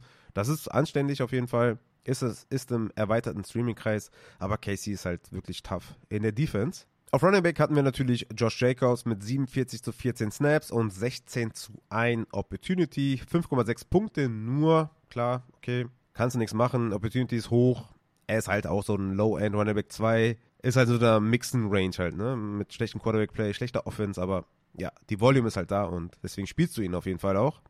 Das nächste Game sind die Giants bei den Commanders und die Giants haben sich hier womöglich ihr eigenes äh, Quarterback-Grab geschaufelt, denn die Giants gewinnen 31 zu 19 gegen die Commanders, gehen damit 3 und 8. Und damit haben wir aktuell die Konstellation für den Draft 2024, dass die Giants auf 5 sind und damit außerhalb der Top 2 Quarterbacks sind und das ist halt gefährlich. Das ist ein Sieg gewesen, der hätte nicht sein müssen aus Fansicht, muss ich ganz klar sagen. Ich meine, ihr könnt es gerne anders sehen, aber ich will halt einen hohen Pick, ich will einen Quarterback haben, einen Franchise Quarterback und der Sieg gegen die Commanders kann richtig wehtun. Woche 12 gegen die New England Patriots ist ein Must-Lose-Game. Die müssen das Spiel verlieren. Die müssen das verlieren.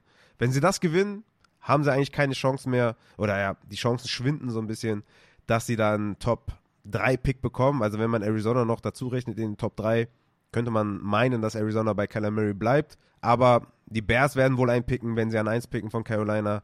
Und die, die Patriots werden auch einpicken. Und wenn die Patriots einen Top 3 Pick bekommen, dann werden die Giants keinen Quarterback mehr bekommen. Also weder May noch Caleb Williams. Und das sind halt die Top 2. Und ja, das, also, wie gesagt, must lose gegen New England. Was bringt dir halt ein Sieg oder, keine Ahnung, Rekord von vier, fünf, sechs Siegen, wenn du halt trotzdem ganz klaren Losing Record hast? Also das, das hätte echt nicht sein müssen. Und das wirft dich halt als Franchise zurück, wenn du halt jetzt keinen aus Caleb Williams oder May bekommst aus dem Draft und das wäre halt schlecht. Aber lange Rede ohne Sinn. Das interessiert wahrscheinlich auch gar keinen, der die Giants nicht verfolgt. Die Giants haben gewonnen, gehen 3 und 8, die Commanders gehen 4 und 7. Tommy DeVito mit 22 Fantasy-Punkten. 26 Mal dabei geworfen, 18 Completions für 246 Yards und 3 Touchdowns. Allerdings auch 9 Sacks, also so sicher war das nicht. Aber wenn man mal schaut einfach, ne, dass Tyrod Taylor in dieser Offense in seinen Full Starts in zwei Spielen zwei Touchdowns erzielt hat, null Interceptions, dass Tommy DeVito in seinen dreieinhalb Starts, kann man ja so sagen, insgesamt sieben Touchdowns erzielt hat und drei Interceptions geworfen hat. Und dann mal schaut, Daniel Jones hat in den ersten vier Wochen mit 100% Snaps in vier Spielen zwei Touchdowns geworfen und sechs Interceptions. Also, mich nochmal in die Falle. Das ist halt hart auf jeden Fall aus Franchise-Sicht, wenn du dir angeschaut hast, wie die Offense läuft mit Daniel Jones. Und ja, wenn du jetzt hier wirklich einen Top 2 Quarterback-Pick nicht bekommst auf Quarterback, ähm, ja, wenn genau, also wenn du die zwei besten Quarterbacks aus dem Draft, einen davon nicht bekommst, das ist halt tough. Und ich fange an zu weinen, während ich hier die Aufnahme mache. Aber ja, Tommy DeVito hat Darius Slayton top eingesetzt, vier Receptions für 82 Yards und den Touchdown geworfen auf Slayton. Der hat sich dann noch leicht verletzt, aber 16 Punkte für Slayton. Mal abwarten, wie lange der ausfällt. Ansonsten haben wir hier wirklich niemanden, den wir so richtig spielen können auf Receiver. Dafür haben wir Saquon Barkley, der echt geballt hat. Ne? Hatte 19 Opportunities, ganz klarer Workhorse gewesen. Zwei Receiving Touchdowns, zwei schöne Receiving Touchdowns von Saquon Barkley. Geil auf jeden Fall, 28 Fantasy-Punkte. Habe ich ihm nicht zugetraut und bin mir nicht sicher, ob wir den gegen New England starten sollten, weil das ist ein tough Matchup. Könnte ein Hardcore Low-Scoring-Game werden. Für den Floor, klar, immer noch, ne, die Opportunity sollte da sein, aber ich sehe, sehe überhaupt nicht, wie der nochmal so ein Upside-Spiel machen könnte gegen New England. Das ist einfach ein super toughes Matchup. Barkley wird wahrscheinlich in Woche 12 in meinen Rankings irgendwo um den Running Back 20 Spot herum gerankt sein. Auf der anderen Seite hatten wir Sam Howell, der einfach das Spiel weggeworfen hat mit drei Interceptions, aber hatte trotzdem 25, 45 Passing Attempts, 31 sind angekommen für 255 Yards und halt trotzdem noch einen Touchdown gemacht. Hat halt 17 Punkte erzielt, trotz drei Interceptions. Hatte noch den Rushing Touchdown, also ja, mit 18 Punkten bist du auf jeden Fall trotzdem noch oben dabei und bist weiterhin ein guter Streamer, definitiv. Es geht gegen Dallas in Woche 12. Das, ich weiß nicht genau, ob ich mir das dann antun würde, aber auch da wird wahrscheinlich die Passing Attempts wieder sehr hoch sein, weil Dallas wird halt die Defense auseinandernehmen, die Washington Defense. Und dann muss Sam Howell halt wieder den Ball viel werfen. Er ist ein Streamer auf jeden Fall, definitiv. Auf Wide Receiver hatten wir wieder Terry McLaurin und Jahan Dodson als klare Snap- und Route-Run-Leader. McLaurin mit sieben Targets und fünf Receptions, Dodson mit vier Targets und drei Receptions hat dann schon den Touchdown, deswegen hat er 9,8 Punkte erzielt. McLaurin mit sieben Punkten und Curtis Samuel, ja, ist, glaube ich, nicht ganz fit. Ne? Der hat in den letzten Wochen nicht viele Snaps, wenig Receptions, mega niedrigen A-Dot, also der ist einfach nicht fit und ja, kannst du absolut nicht spielen. Ich würde weiterhin McLaurin starten, äh, ganz klar aus der Offense.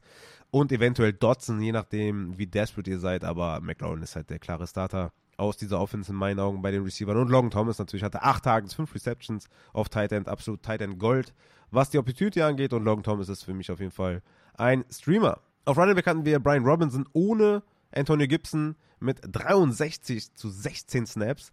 Wohlgemerkt haben die Giants 31 zu 19 gewonnen. Also normalerweise ist das dann eher ein Antonio Gibson Game. Aber ja, ohne Antonio Gibson klarer Workhorse gewesen.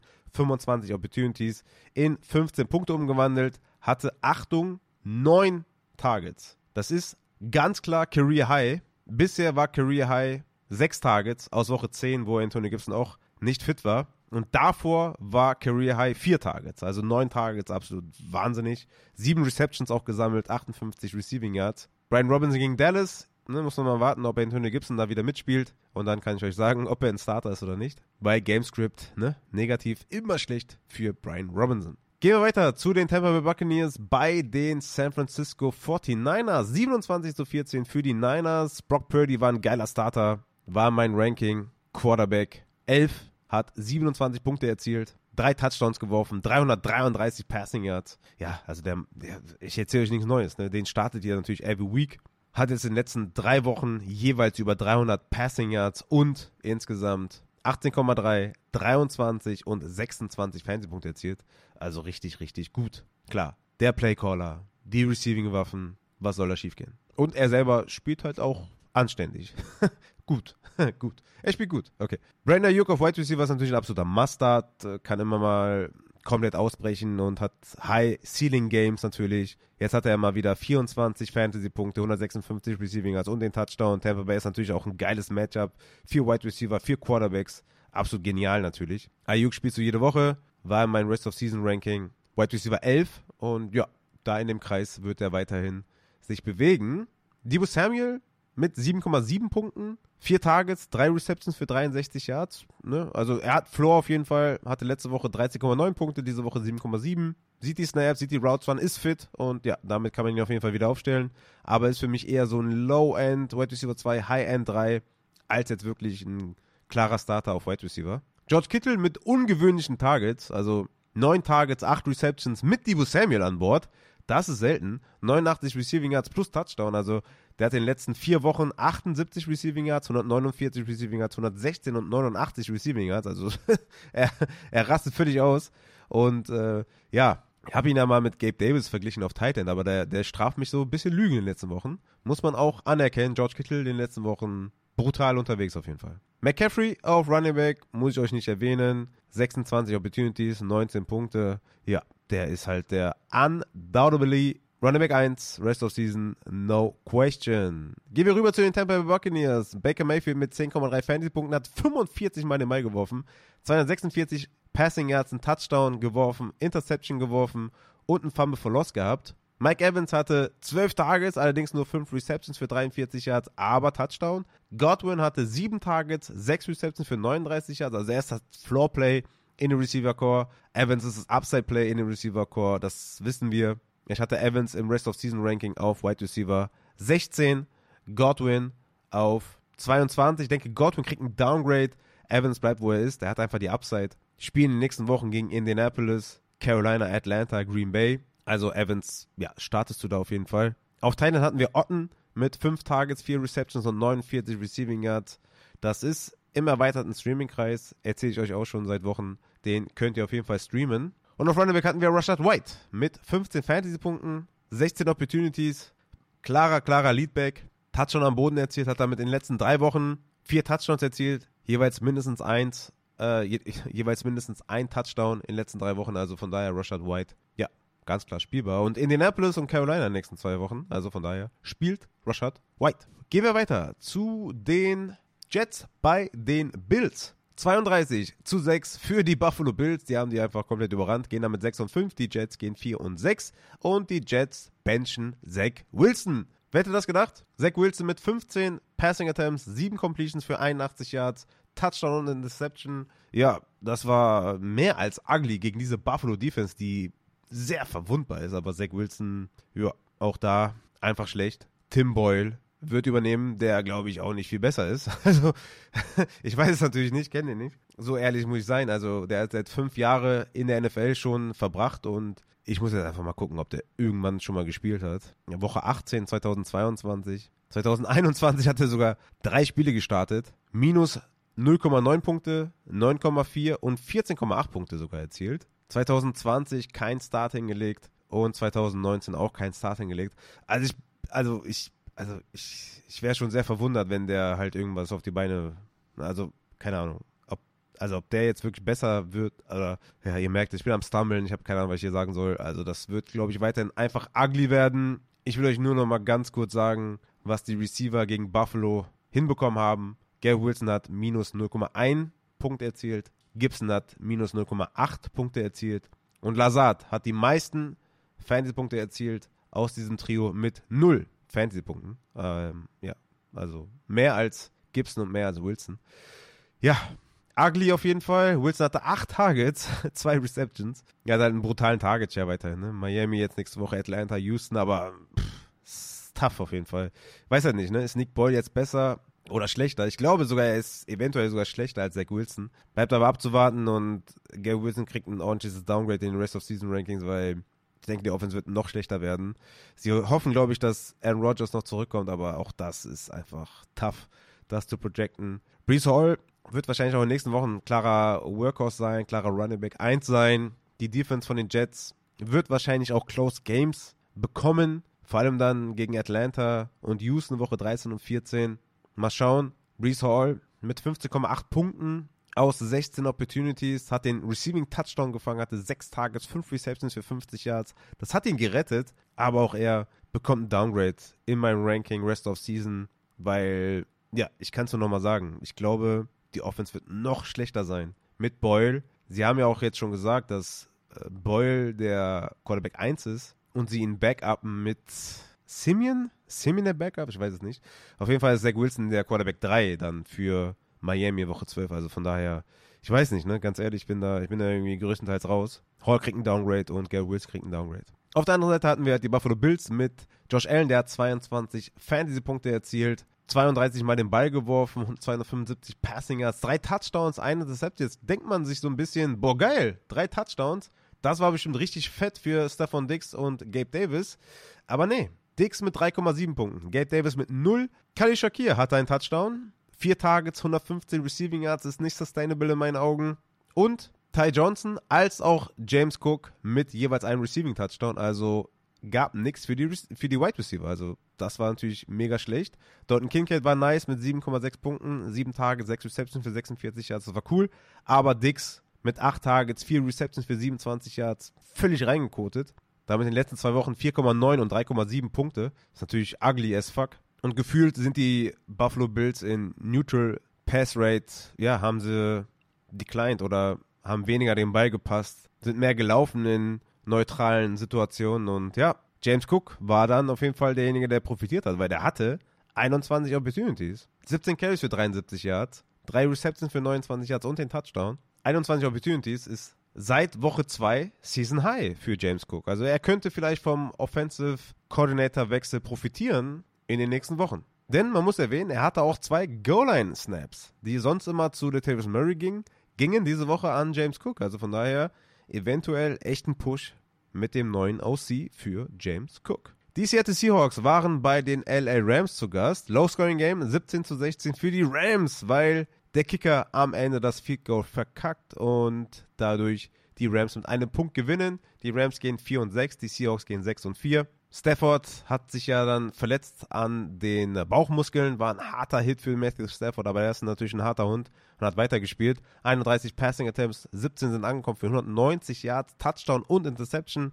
Hatte fast noch einen Touchdown auf Cooper Cup, bevor Cooper Cup dann rausgegangen ist mit der Verletzung. Das wäre natürlich sehr, sehr nice gewesen für alle, die Cooper Cup gestartet haben und für alle, die Matthew Stafford gestartet haben, aber ist nicht passiert. Puka Nakur war natürlich dann der Gewinner aus der Verletzung von äh, Cooper Cup, wenn man das so sagen möchte, hatte Sieben Targets, fünf Receptions für 70 Yards und den Touchdown. Gegen Arizona Smash Play in Woche 12, hoffentlich mit Cooper Cup, den wir dann auch spielen können. Sollte Cup ausfallen, könnte man hier Tuto Adwell überlegen, ob man den startet. Aber das müssen wir erst abwarten, ob Cup dann wirklich ausfallen wird mit dem Low Ankle Sprain. Ansonsten haben wir hier nicht wirklich äh, Receiving Optionen. Auf Running Back hatten wir Royce Freeman und Daryl Henderson. Freeman mit mehr Snaps, 42 zu 24 und 17 zu 13 Opportunities. Allerdings kommt dann in Woche 12 wahrscheinlich Kyron Williams zurück und ich gehe davon aus, dass er dann wieder der Leadback sein wird in dieser Offense. Auf der anderen Seite hatten wir die Seattle Seahawks mit Geno Smith, 13 Punkte, auch er hat sich verletzt. Müssen wir auch im Auge behalten, ob der dann bis Donnerstag wieder fit ist. DK Metcalf mit einem geilen Spiel, 5 Receptions, 94 Yards und Touchdown. Lockett mit einem ja, soliden Spiel auf jeden Fall, 7 Targets, 5 Receptions für 51 Yards. Man muss dazu sagen, dass Tyler Lockett, der angeschlagen war, mit dem Hemi. Jackson Smith und Jigba hatte auch mehr Snaps und mehr Routes Run als Tyler Lockett tatsächlich. Jackson Smith und Jigba hatte auch sechs Targets, drei Receptions für 40 Yards. Ich denke, das hat aber auch eine Rolle gespielt, dass Tyler Lockett da angeschlagen war. Aber DK ist halt derjenige, den ich auf jeden Fall spiele. Ich hatte euch das ja, glaube ich, vor zwei oder drei Wochen gesagt, dass Metcalf für mich das Must-Play ist unter den drei Wide Receivers und Lockett und JSN sich wahrscheinlich zu viel klauen werden, um einen von den beiden selbstbewusst zu spielen und es scheint darauf hinauszulaufen. Leider Gottes, also ich hätte es natürlich gerne anders. Aber ja, JSN und Lockett klauen sich gegenseitig die Opportunity. Auf Running Back hatten wir Kenneth Walker, der sich verletzt hat und wahrscheinlich länger ausfallen wird und damit Zach Charbonnet, ja, wahrscheinlich Workhorse sein wird die nächsten Wochen mit tough Matchups, muss man dazu sagen. Trotzdem würde ich für Zach Charbonnet natürlich alles rausklären, was geht. Aber San Francisco, Dallas, San Francisco, Philly, Tennessee, Pittsburgh, toughe Matchups. Aber mit Workhorse Opportunities natürlich spielbar, definitiv. Und ich würde alles rausknallen, klar. Der hatte 55 zu 7 Snaps gegen DJ Dallas und 21 zu 2 Opportunities gegen DJ Dallas. Zach Charbonnet, wenn der da sein sollte, 100% natürlich rausknallen. Und auf jeden Fall im Auge behalten, ob Geno Smith fit wird. Ähnliches gilt natürlich auch für Cooper Cup. Dann haben wir noch die Minnesota Vikings bei den Denver Broncos. Das Night Game 21 zu 20 für Denver. Die gehen 5 und 5. Die Minnesota Vikings gehen 6 und 5 und Denver hat eine krasse Winning Streak. Was ist hier los eigentlich? Die Broncos haben einfach die letzten vier Spiele alle gewonnen. Gegen die Packers, Chiefs, Bills und Vikings. Alles andere als Kanonenfutter. Also das ist wirklich absurd. richtig, richtig geil aber auch. Feier ich. Russell Wilson mit 14 Fantasy-Punkten ist halt, ja, erweiterter Streamer, vielleicht sogar ein bisschen mehr als das, weil er einfach einen hohen Floor hat, muss man sagen. So richtig viel Upset aber auch nicht mitbringt, aber du startest eigentlich Russell Wilson, wenn du ihn hast, in der One-QB-Liga mein Cleveland Woche 12 ist schon tough. Weiß ich nicht, ob ich ihn da starten würde, aber sonst in Woche 13 in Houston, Woche 14 die Chargers, Woche 16 New England, Woche 17 Chargers. Da spielst du ihn. Ne? Also von daher, Russell Wilson, wenn man desperate ist auf Quarterback, gerne mal holen. 35 Mal den Ball geworfen, 259 Passing Yards, einen Touchdown erzielt. Sah auf jeden Fall gut aus. Cortland Sutton ist halt der Go-To-Guy auf Wide Receiver. Cortland Sutton, da muss man eigentlich auch mal wirklich die ganz krassen Props da lassen für die Season von Cortland Sutton. Hat jetzt außer in Woche 2 und 5 jeweils immer einen Touchdown erzielt und durchaus krasse Highlight-Plays gehabt. Auch jetzt wieder gegen Minnesota, 5 Targets, 4 Receptions für 66 Yards und einige, einige geile Catches. Also das erinnert wirklich an diese Sophomore-Season von Cortland Sutton, wo er teilweise Dynasty-wise ein Top 5 Wide Receiver war. Also der sieht wieder richtig gut aus. Russell Wilson Connection ist geil. Also von daher, Cortland Sutton kriegt einen Bump nach oben auf jeden Fall in den Rankings. Das sieht einfach richtig, richtig gut aus. Und ja, also mich freut es auf jeden Fall krass für Cortland Sutton. Richtig geil. Jerry Judy muss man auch sagen. Geiles Spiel von, oder gutes Spiel von Jerry Judy, so kann man sagen. Sieben Targets, fünf Receptions für 58 Yards, neun Punkte. Er ist halt das Floor-Play, ne? Sutton ist das Upside-Play. Judy aber für mich eher so ein, ja, zwischen Flexer und Sit, ne? Nicht wirklich ein Flexer, den ich unbedingt spielen würde, weil wenig Upside einfach. Und Sutton ist halt das Upside-Play auf der Flex und ja, ich ja, also wie gesagt, Cleveland, okay, da würde ich ihn vielleicht sitten, aber sonst ist er in den nächsten Wochen eigentlich ein Starter. Also von daher gut für alle, die Cortland Sutton haben. Auf Running Back hatten wir Javonte mit 27 Snaps, P-Ryan mit 20, Javonte mit 13 Opportunities, P-Ryan mit 8. Leider, muss man sagen, hat P-Ryan einige Third-Down-Plays gesehen, die Two-Minute-Drill-Action gesehen. Das hat ganz klar Javonte, Will äh, Javonte Williams wehgetan. Javonte Williams mit einem ordentlichen Dip in Opportunities hatte in den letzten drei Wochen 19 Opportunities, 30 Opportunities, 25 Opportunities und jetzt halt 13. Also enormer Dip nach unten. Dann gibt jetzt ähm, Cleveland Woche 12. Spielt zu ihn für den Floor auf jeden Fall. Die Upside geht ein bisschen ab bei dem Matchup. Und ja, der Dip in Opportunity, boah, der tut mir echt weh. Ähm, muss ich mal schauen in den Rest of Season Rankings, wie sehr ich ihn downgrade. Will, ich nicht, will jetzt auch nicht überreagieren, aber man muss das schon auch sagen, dass er da Snaps verloren hat an P-Ryan. Aber trotzdem Top 10 auf jeden Fall. So, auf Titan haben wir natürlich nichts. Habe ich auch glatt übersprungen. Und wir könnten damit zu den Minnesota Vikings kommen. Joshua Dobbs mit 15 Fantasy-Punkten. 32 Mal den Ball geworfen, 20 Completion für 221 Yards, Touchdown und Interception und noch ein Touchdown am Boden. Hat damit in den letzten fünf Wochen jeweils einen Rushing-Touchdown erzielt. Absolut brutaler Floor damit auch. Und Upside für mehr. Chicago Woche 12, let's go. Joshua Dobbs ist dann für mich auf jeden Fall ein Streamer. Hoffentlich dann zurück mit Justin Jefferson. Also von daher, wenn Dobbs irgendwie verfügbar sein könnte, ne? ich weiß ja nicht, wie es aussieht bei euch in den Ligen, auf jeden Fall mal anklopfen mit Justin Jefferson, sollte der auf jeden Fall ein sehr, sehr schöner Rest of Season Quarterback sein. Ja, Addison hatte dann das äh, schwere Matchup insgesamt, hatte sechs Targets, drei Receptions für 44 Yards, noch sechs Punkte gemacht. Ähm, wie gesagt, Jefferson sollte zurückkommen, sollte dann die Aufmerksamkeit ziehen.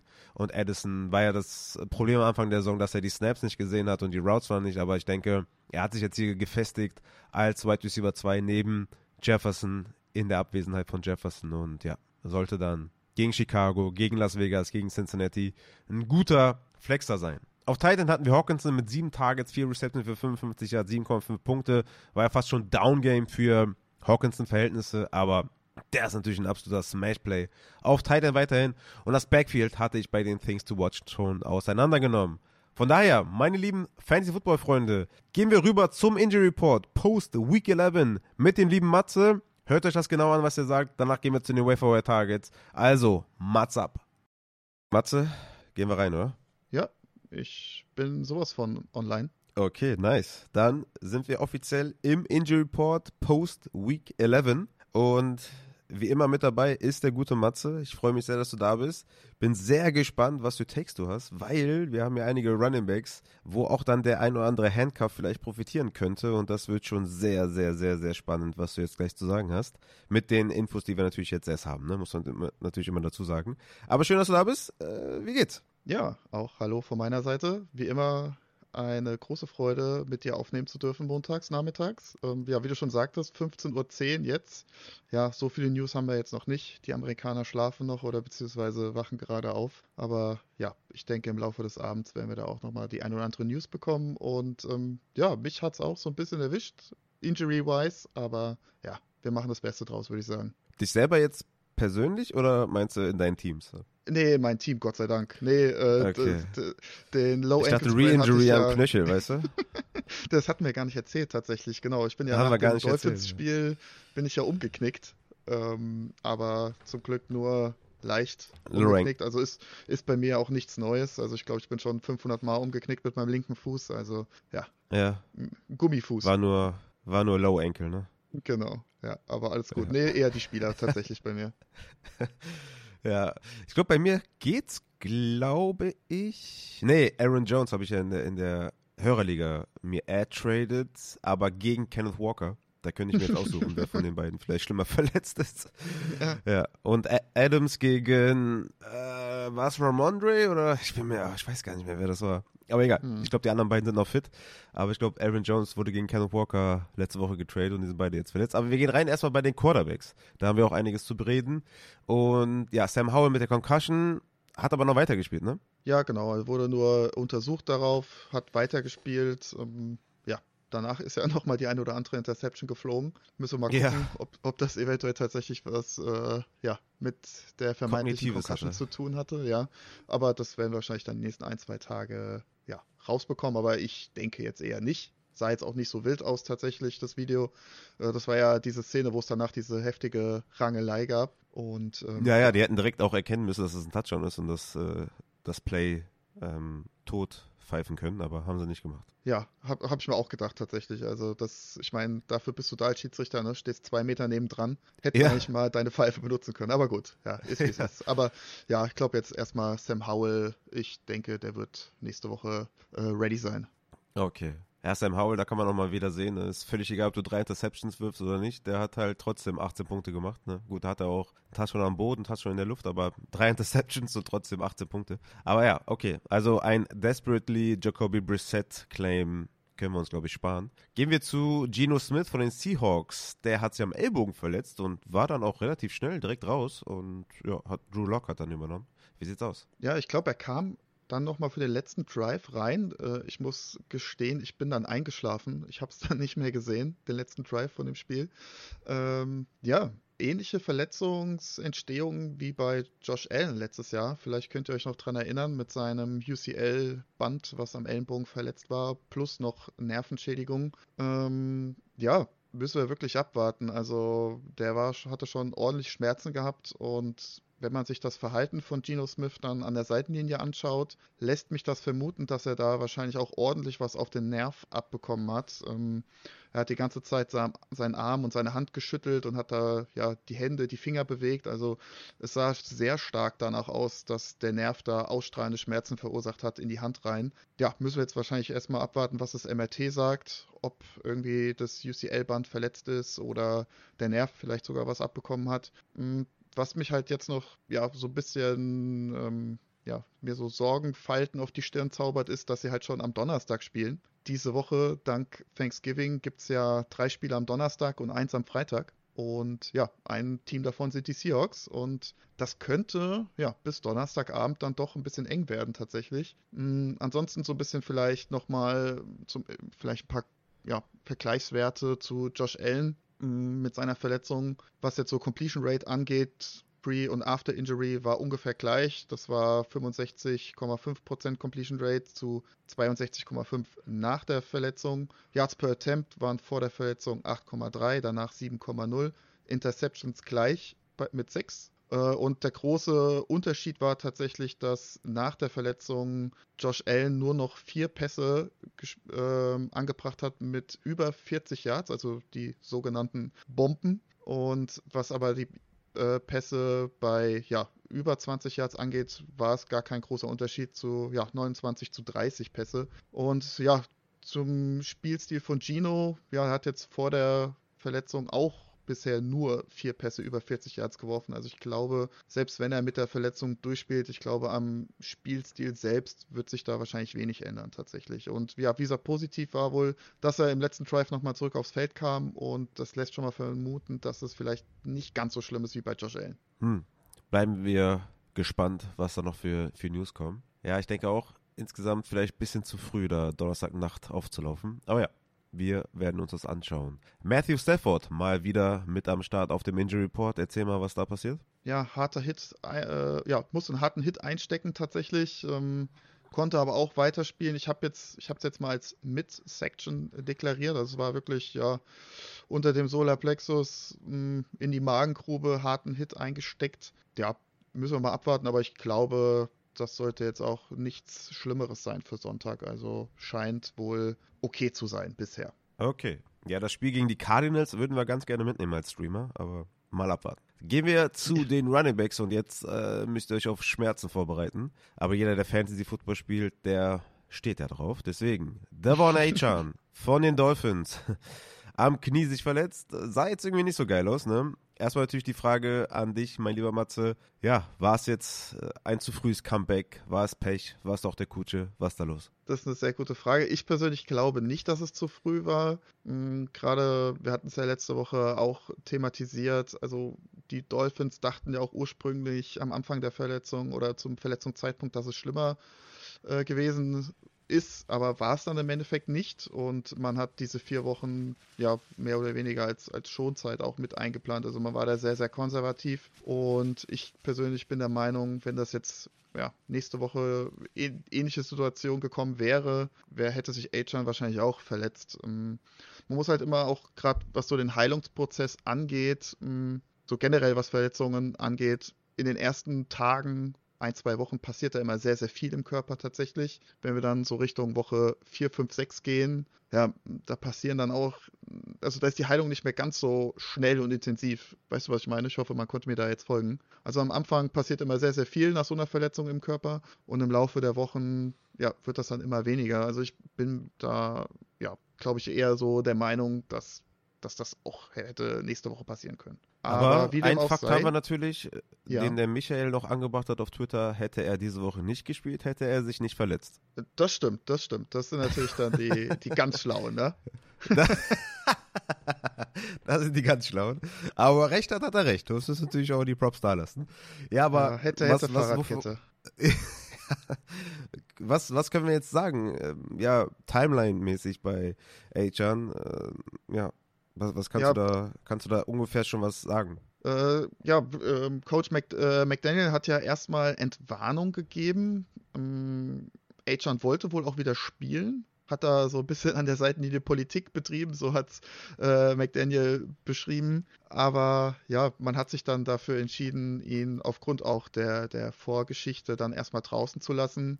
Ich denke, das war auch die richtige Entscheidung tatsächlich. Und so wie es jetzt, sag ich jetzt mal, nach dem Spiel jetzt geklungen hat, scheint er wohl eher kürzer auszufallen als länger. Also vielleicht muss man natürlich jetzt auch gucken, Dolphins auch so ein Team, was schon Freitag spielt zum Black Friday. Könnte natürlich sein, dass das jetzt ein wenig zu früh kommt und dass man da vorsichtig umgeht mit seinem Running Back. Aber ich denke, jetzt Stand heute bin ich eher der Meinung, dass er kürzer ausfallen wird als länger. Okay, ja, Ray Moss hat natürlich eine, eine Story der Saison, ne? Jetzt ist er wieder, also jetzt hatte man Angst, halt, A-Chan kommt zurück und ne, jetzt gestern 24 Opportunities.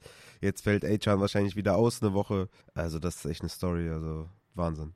Ja gut, dann haben wir das auch abgehakt und schauen dann mal, ob es neue News gibt, vielleicht ähm, noch gegen Abend, aber A-Chan vielleicht ein Spiel ist schon durchaus realistisch, ne? An Ausfallzeit. Ja, also ich also länger als jetzt zwei Wochen wird mich schon stark wundern. Also es hieß jetzt auch nur, dass er blöd aufs Knie gefallen wäre. Also es war jetzt auch nicht so, dass irgendwie dieser klassische Mechanismus stattgefunden hätte, zumindest wenn man den offiziellen äh, Glauben schenkt. Und ja, von daher gehe ich davon aus, dass es vielleicht ein Spiel sein wird. Also was weit drüber hinausgehen würde, würde mich schon stark wundern. Okay, gehen wir zu Aaron Jones von den Green Bay Packers, auch am Knie verletzt. Das sah auch schlimmer aus, glaube ich, oder? Bei Aaron Jones? Ja, tatsächlich. Also da waren auch die ersten Gedanken, oh, Kreuzbandriss eventuell, also auch Knie verdreht, Fuß fest auf dem Boden verankert und Oberkörper und Knie gedreht. Ja, wie gesagt, sah nicht gut aus. Hm, Packers haben jetzt erstmal Entwarnung gegeben. Es soll wohl keine Verletzung sein, was äh, Long-Term äh, ist. Ja, ist natürlich immer so die Frage, von welchem Standpunkt geht man aus. Also wenn man natürlich erstmal einen Kreuzbandriss vermutet, dann ist natürlich, dann sind vier bis sechs Wochen jetzt kein Long-Term. Aber ja. so ein, so ein Innenbandverletzung Grade 2 würde halt tatsächlich vier bis sechs Wochen Ausfallzeit bedeuten und dann würde auch die IA-Liste rufen und dann könnte man wahrscheinlich von ausgehen, dass die, zumindest die Fantasy-Saison von Aaron Jones dann ja, vorbei wäre. Hm, ja, also Deswegen, von zwei bis ja. sechs Wochen ist alles drin, ne? Ja, also so ein Crate One sind in der Regel ein bis zwei Wochen, wobei das sah mir schon mehr aus als ein Crate One. Also er konnte ja auch kaum Gewicht aufs Bein bringen. Immer ein schlechtes Zeichen. Und von daher denke ich schon, dass es eher Richtung Grade 2 geht, aber auch da haben wir jetzt noch keine offiziellen Ergebnisse. Deswegen, also IA-Liste würde ich tatsächlich jetzt äh, heute nicht ausschließen. Ja, das ist nicht so gut. Der Backup vom Backup, Wilson, hat sich auch nochmal verletzt an der Schulter nach einer Reception, glaube ich, war das. Wie sieht es da aus bei ihm? Ja, äh, Wilson hat da äh, bestätigt, dass seine Schulter kurz ausgekugelt war und dann wieder reingesprungen ist. Hm. Ja, korrekt. Muss man, man kennt's. natürlich so, Ja, man kennt's, ja. Und ähm, ja, muss man natürlich jetzt schauen, wie die Packers damit umgehen. Also zum einen muss man natürlich jetzt erstmal gucken, was ist genau verletzt, was ist beschädigt worden, weil meistens tatsächlich bei diesem Mechanismus, ja, verletzt ist irgendeine Verletzung an der Schulterpfanne oder Muskelsehnen reißen oder werden teilweise angerissen. Äh, siehe jetzt Deshaun Watson zum Beispiel, ne, wo die Gelenkklippe ja, kaputt gegangen ist. Ja, theoretisch gesehen kann man damit durchspielen hat natürlich ein High-Risk-Injury-Risiko, äh, was das mit sich bringt. Siehe ähm, Delvin Cook zum Beispiel, ne? wo dann auch die Schulter immer mal wieder rein und raus gesprungen ist. Aber ja, vernünftiger wäre wahrscheinlich dann eine OP, wenn irgendwas kaputt gegangen ist. Müssen wir natürlich gucken, aber ja, natürlich jetzt auch eher eine schlimmere Verletzung als etwas harmloses tatsächlich. Ja, damit ist AJ Dillon ein High-Floor-Play die nächsten Wochen. Das ist gut für alle, die den weiter behalten haben, trotz ineffizient, aber ja. AJ Dillon damit gegen Detroit und Casey mit einem hohen Floor. Gehen wir zu den Bears. Deontay Foreman hat sich am Knöchel verletzt. Könnte das dann jetzt der, ja, die Wiederauferstehung von Khalil Herbert bedeuten? Ich glaube tatsächlich schon. Also wenn wir uns das Video angucken, ähm, Aiden Hutchinson ist da von hinten seitlich über den Fuß gerollt, also ähnlich wie am Donnerstag bei Mark Andrews. Ich, also ist auf jeden Fall ein High Ankle Sprain jetzt dem Video ja, nach gut. zu urteilen und ja, dann ist er möglicherweise durch. auch, auch ja, eventuell auch dann müssen wir gucken, Wadenbein, ob das was abbekommen hat. Hm, also ich glaube auch da tendenziell eher längere Ausfallzeit als kürzer. Okay. Ja, gut, dass ich den noch habe in der Hörerliga. Da kann ich Aaron Jones die nächsten Wochen überbrücken. Das ist sehr, sehr schön. Also Kelly Herbert meine ich damit, nicht Foreman. ähm, gehen wir dumm von mir, das nicht zu erwähnen.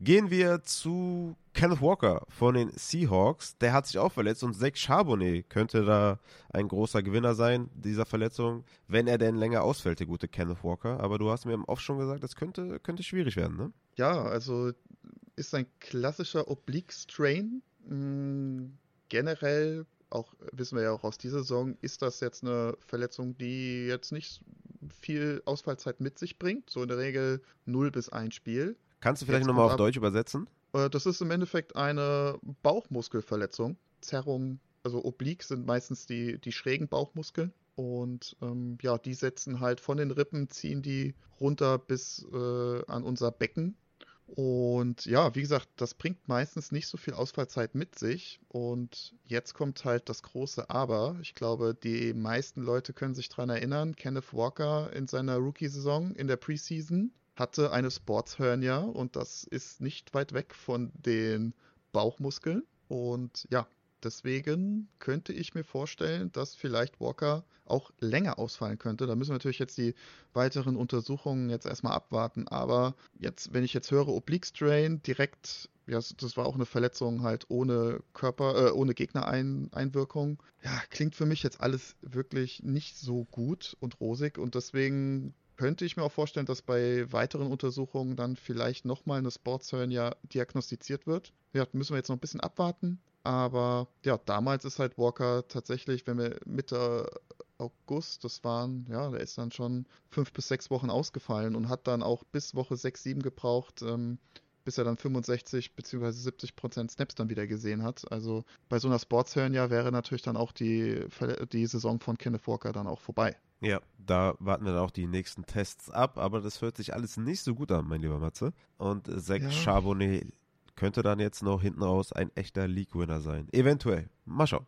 Ja, also definitiv, zu de- okay. vielleicht noch ganz kurz, also definitiv auch hier nochmal Reminder, Seahawks spielen auch am Donnerstag wieder. Deswegen, also ich würde jetzt mal behaupten, die nächste Woche, also jetzt kommenden, kommendes Spiel auf jeden Fall ohne Walker planen. Okay, kommen wir zu den Wide Receivers. Starten mit Darius Slayton von den Giants, der sein Breakout-Game hatte. 16,2 Fantasy-Punkte, Touchdown gemacht, 82 Receiving Yards und am Arm verletzt. Ja, da ist noch nicht genau raus, was es ist. Hat sich wohl den Unterarm verletzt bei einem Passversuch oder Catchversuch, bei einem tiefen Pass. Ist da sehr unglücklich auf den Unterarm Hand gefallen und ähm, Coach Dable wusste auch nach dem Spiel noch nicht, was mit ihm ist. Also war, da waren noch Untersuchungen, die da ausstanden.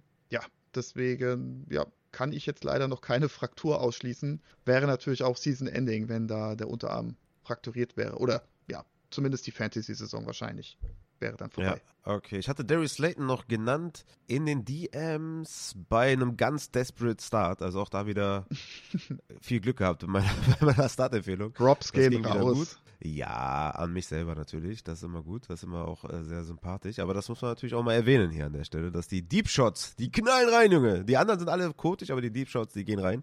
Gehen wir weiter mit Tyreek Hill. Der hatte 11 Targets, 10 Receptions, 446 Yards und Touchdown und hat sich nochmal ganz flockig an der Hand verletzt, wo ja viele auch schon aufgeschreckt sind auf Twitter, aber ist alles meiner. Richtig, genau. Also ist dann auch äh, im Lockerroom kurz verschwunden. Ich nehme mal an, da wurde die Hand schnell geröntgt, wurde keine Fraktur festgestellt und dann ging es dann vielleicht auch mit ein paar Painkillern wieder. Das ist natürlich das Einzige, was natürlich jetzt so ein bisschen sein kann, dass man Ich jetzt muss bei Painkiller, bei Painkiller muss ich immer an die Geburt meiner Jüngsten, genau, meiner Jüngsten denken. Da, hat die Zimmernachbarin meiner Frau übergerufen.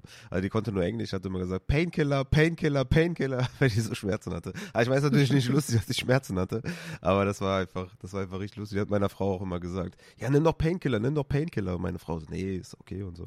Egal, okay, mach weiter. Ja, das Einzige, was halt jetzt wirklich sein kann, dass man da jetzt nochmal eine MRT-Untersuchung macht und dass da vielleicht feststellt, dass irgendwelche Bänder oder Sehnen verletzt sind, aber sah ja auch tatsächlich dann auch in der zweiten Hälfte ziemlich gut aus. Also Hill hatte da keine Probleme, irgendwie den Ball zu catchen oder zu fangen. Also von daher gehe ich davon Ja. aus, dass das auch dann für Freitag kein Problem sein sollte. Ja, Probleme hatte Cooper Cup nach seiner Verletzung am Knöchel, hatte eine Reception für 11 Yards und war dann raus. Ja, Kopfschmerzen mit Cup, Kopfschmerzen mit der Offense haben wir ja das, das ganze Jahr schon und ja, was machen wir jetzt? Ja, vielleicht an dieser Stelle ganz wichtig zu erwähnen, meiner Meinung nach hatte das jetzt nichts mit der Verletzung aus dem letzten Jahr zu tun, wo er mit einem High Ankle Sprain ja die, die Saison vorbei war, wo er sich dann nochmal operieren lassen hat. Aber ja, wie ist das Ganze entstanden? Naja, er hat geblockt und ähm, stand im Endeffekt auf seinen Zehenspitzen und dann ist ihm der Gegenspieler auf die Ferse getreten und dann ist er seitlich umgeknickt. Äh, vom Mecha Mechanismus her eher ein Low Ankle Sprain als ein High Ankle Sprain. Also schon mal positiv. Er hat sich dann auch nochmal tapen lassen und ist dann nochmal zurückgekommen, zumindest an die Ja. Seitenlinie und dann hat man sich dazu Ja, entschieden, da- ihn halt nicht mehr einzusetzen. Die, ganz, die haben da die ganze Zeit die Shots gezeigt, wie er sich aufwärmt und auf und ab läuft und man hatte die ganze Zeit so Hoffnung, okay, kommt er wieder, kommt er wieder. Das war so ein bisschen äh, schmerzvoll, muss ich sagen. Mir wäre lieber gewesen, man hätte den direkt outgeruled, anstatt mir dann noch die Bilder zu zeigen, wie er es versucht, weil dann äh, erweckt das einem Hoffnung, weißt du? Ja, klar, ich, ich weiß, wie es ist, ja. Also ich hatte auch die Hoffnung, ich hatte auch Cup in ein, zwei Ligen, von daher, ähm, ja, vielleicht noch positiv zu erwähnen, letztes Jahr in Woche 8 hatte Cooper Cup, oder Woche, ja doch, Woche 8 war es, genau, hat er Low Ankle Sprain zugezogen und hat in der darauffolgenden Woche 20,3 Half PPA Punkte gemacht, also mit null Wochen Ausfallzeit. Mm, Von daher Okay. vielleicht ein ganz gutes Zeichen, dass Cup durch so eine Verletzung eigentlich auch ganz gut äh, spielen kann. Äh, Im Durchschnitt fallen Wide Receiver ja, 1,5 Spiele aus. Müssen wir mal gucken, wie, wie schlimm es ist. Vielleicht auch noch hier positiv, die Rams spielen erst am Sonntag gegen die Cardinals. Ja, ja, das ist so ein Premium-Matchup. Ne? Da kann man hoffen, dass Stafford spielt, dass Cup spielt und dass die einfach ausrasten. Aber ja, auch da bleibt es dann abzuwarten. Ansonsten, ja, Matze, bist du schon am Sparen eigentlich für das Essen? Ja, ja, ja, ich weiß nicht, also was, was du für, wie groß dein Magen ist tatsächlich. Haben die, Ähm. vielleicht zur Aufklärung, dass, äh, ja, die Wette habe ich natürlich mit, mit Bravour gemeistert, muss man natürlich an der Stelle sagen. Wir haben ja gerade noch rausgefunden, dass äh, Nico Collins, ja, der Catch war, glaube ich, für 23 Yards, wenn mich nicht alles täuscht. Und das war der letzte Catch der Offense. Ja, danach hat die Offense keine, also dann hat, danach hat, äh, doch, einmal wurde äh, Stroud noch gesackt, glaube ich, und dann kam die Interception, also es war der letzte Catch der Offense und damit hat äh, Nico Collins mir mein Essen beschert beim Inder in Frankfurt. Und deswegen meine Anspielung darauf, dass man da vielleicht ein bisschen, ja, ich, ich würde schon an deiner Stelle, ja, vielleicht irgendwie ein paar Abos kündigen oder so äh, und ein bisschen Geld sparen, weil das wird, das wird ugly. Also Vorspeise knall ich mir rein, Hauptspeise, zwei Gerichte, Nachspeise dazu, Trinken bis zum Abwinken, Mangolassi und so. Also das wird schon schmerzhaft für dich. Okay, warte kurz, ich muss kurz auf Patreon gehen, ganz kurz, Upside Storno. Scheiße. Nee, die anderen meine ich, die anderen, die anderen Abos. Ja, nee, alles gut. Ich äh, bin ein, ein guter Verlierer tatsächlich. Ich gönne dir das auch. Und ist ja auch ein schöner Anlass, dass du nach Frank Frankfurt kommst. Und ja, von daher, Ja. ich, ich kann das gut wegstecken. Und wie gesagt, es war Ja. knapp. Es war knapp. War mega knapp. Der, der letzte Catch auf jeden Fall. Nee, ist alles nur Spaß. Ich freue mich auch drauf. Äh, Wir machen das auf jeden Fall zu einer guten Sache. Und ja, ich habe ja im Off schon, haben wir schon lange äh, gequatscht eben. Das wird wahrscheinlich noch ein bisschen dauern, bis wir das dann einlösen können. Aber wenn wir es einlösen können, dann wird es auf jeden Fall richtig geil und wir machen auf jeden Fall einen drauf. Ich würde sagen, du übernimmst das Essen und danach gehen wir noch was trinken. Das übernehmen dann ich. Äh, Dann sind wir irgendwo bei, bei 80-20 Verhältnis. Das ist doch dann okay, oder?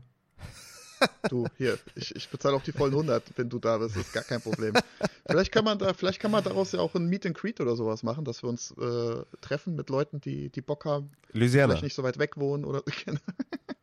Da Treffpunkt machen, da machen wir mal richtig ein. Ja.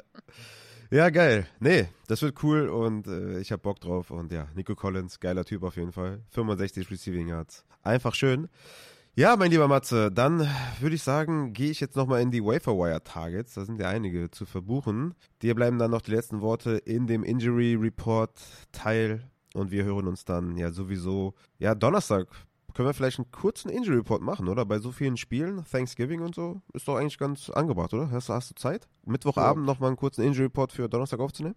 Sollte hinhauen. Kriegen wir, kriegen wir bestimmt Ja. unter. Definitiv. Lass mal machen. Bei so vielen Spielen, glaube ich, ganz, ganz cool. Ich mache immer einen Thursday Night äh, Football Preview Podcast, aber diese Woche ist es ja, weiß nicht, es sind glaube ich vier, vier Spiele, oder? Mit Freitag? Oder sind das fünf sogar? Nee, vier, genau. Also drei Donnerstag und ein Spiel am Und Freitag. ein Freitag.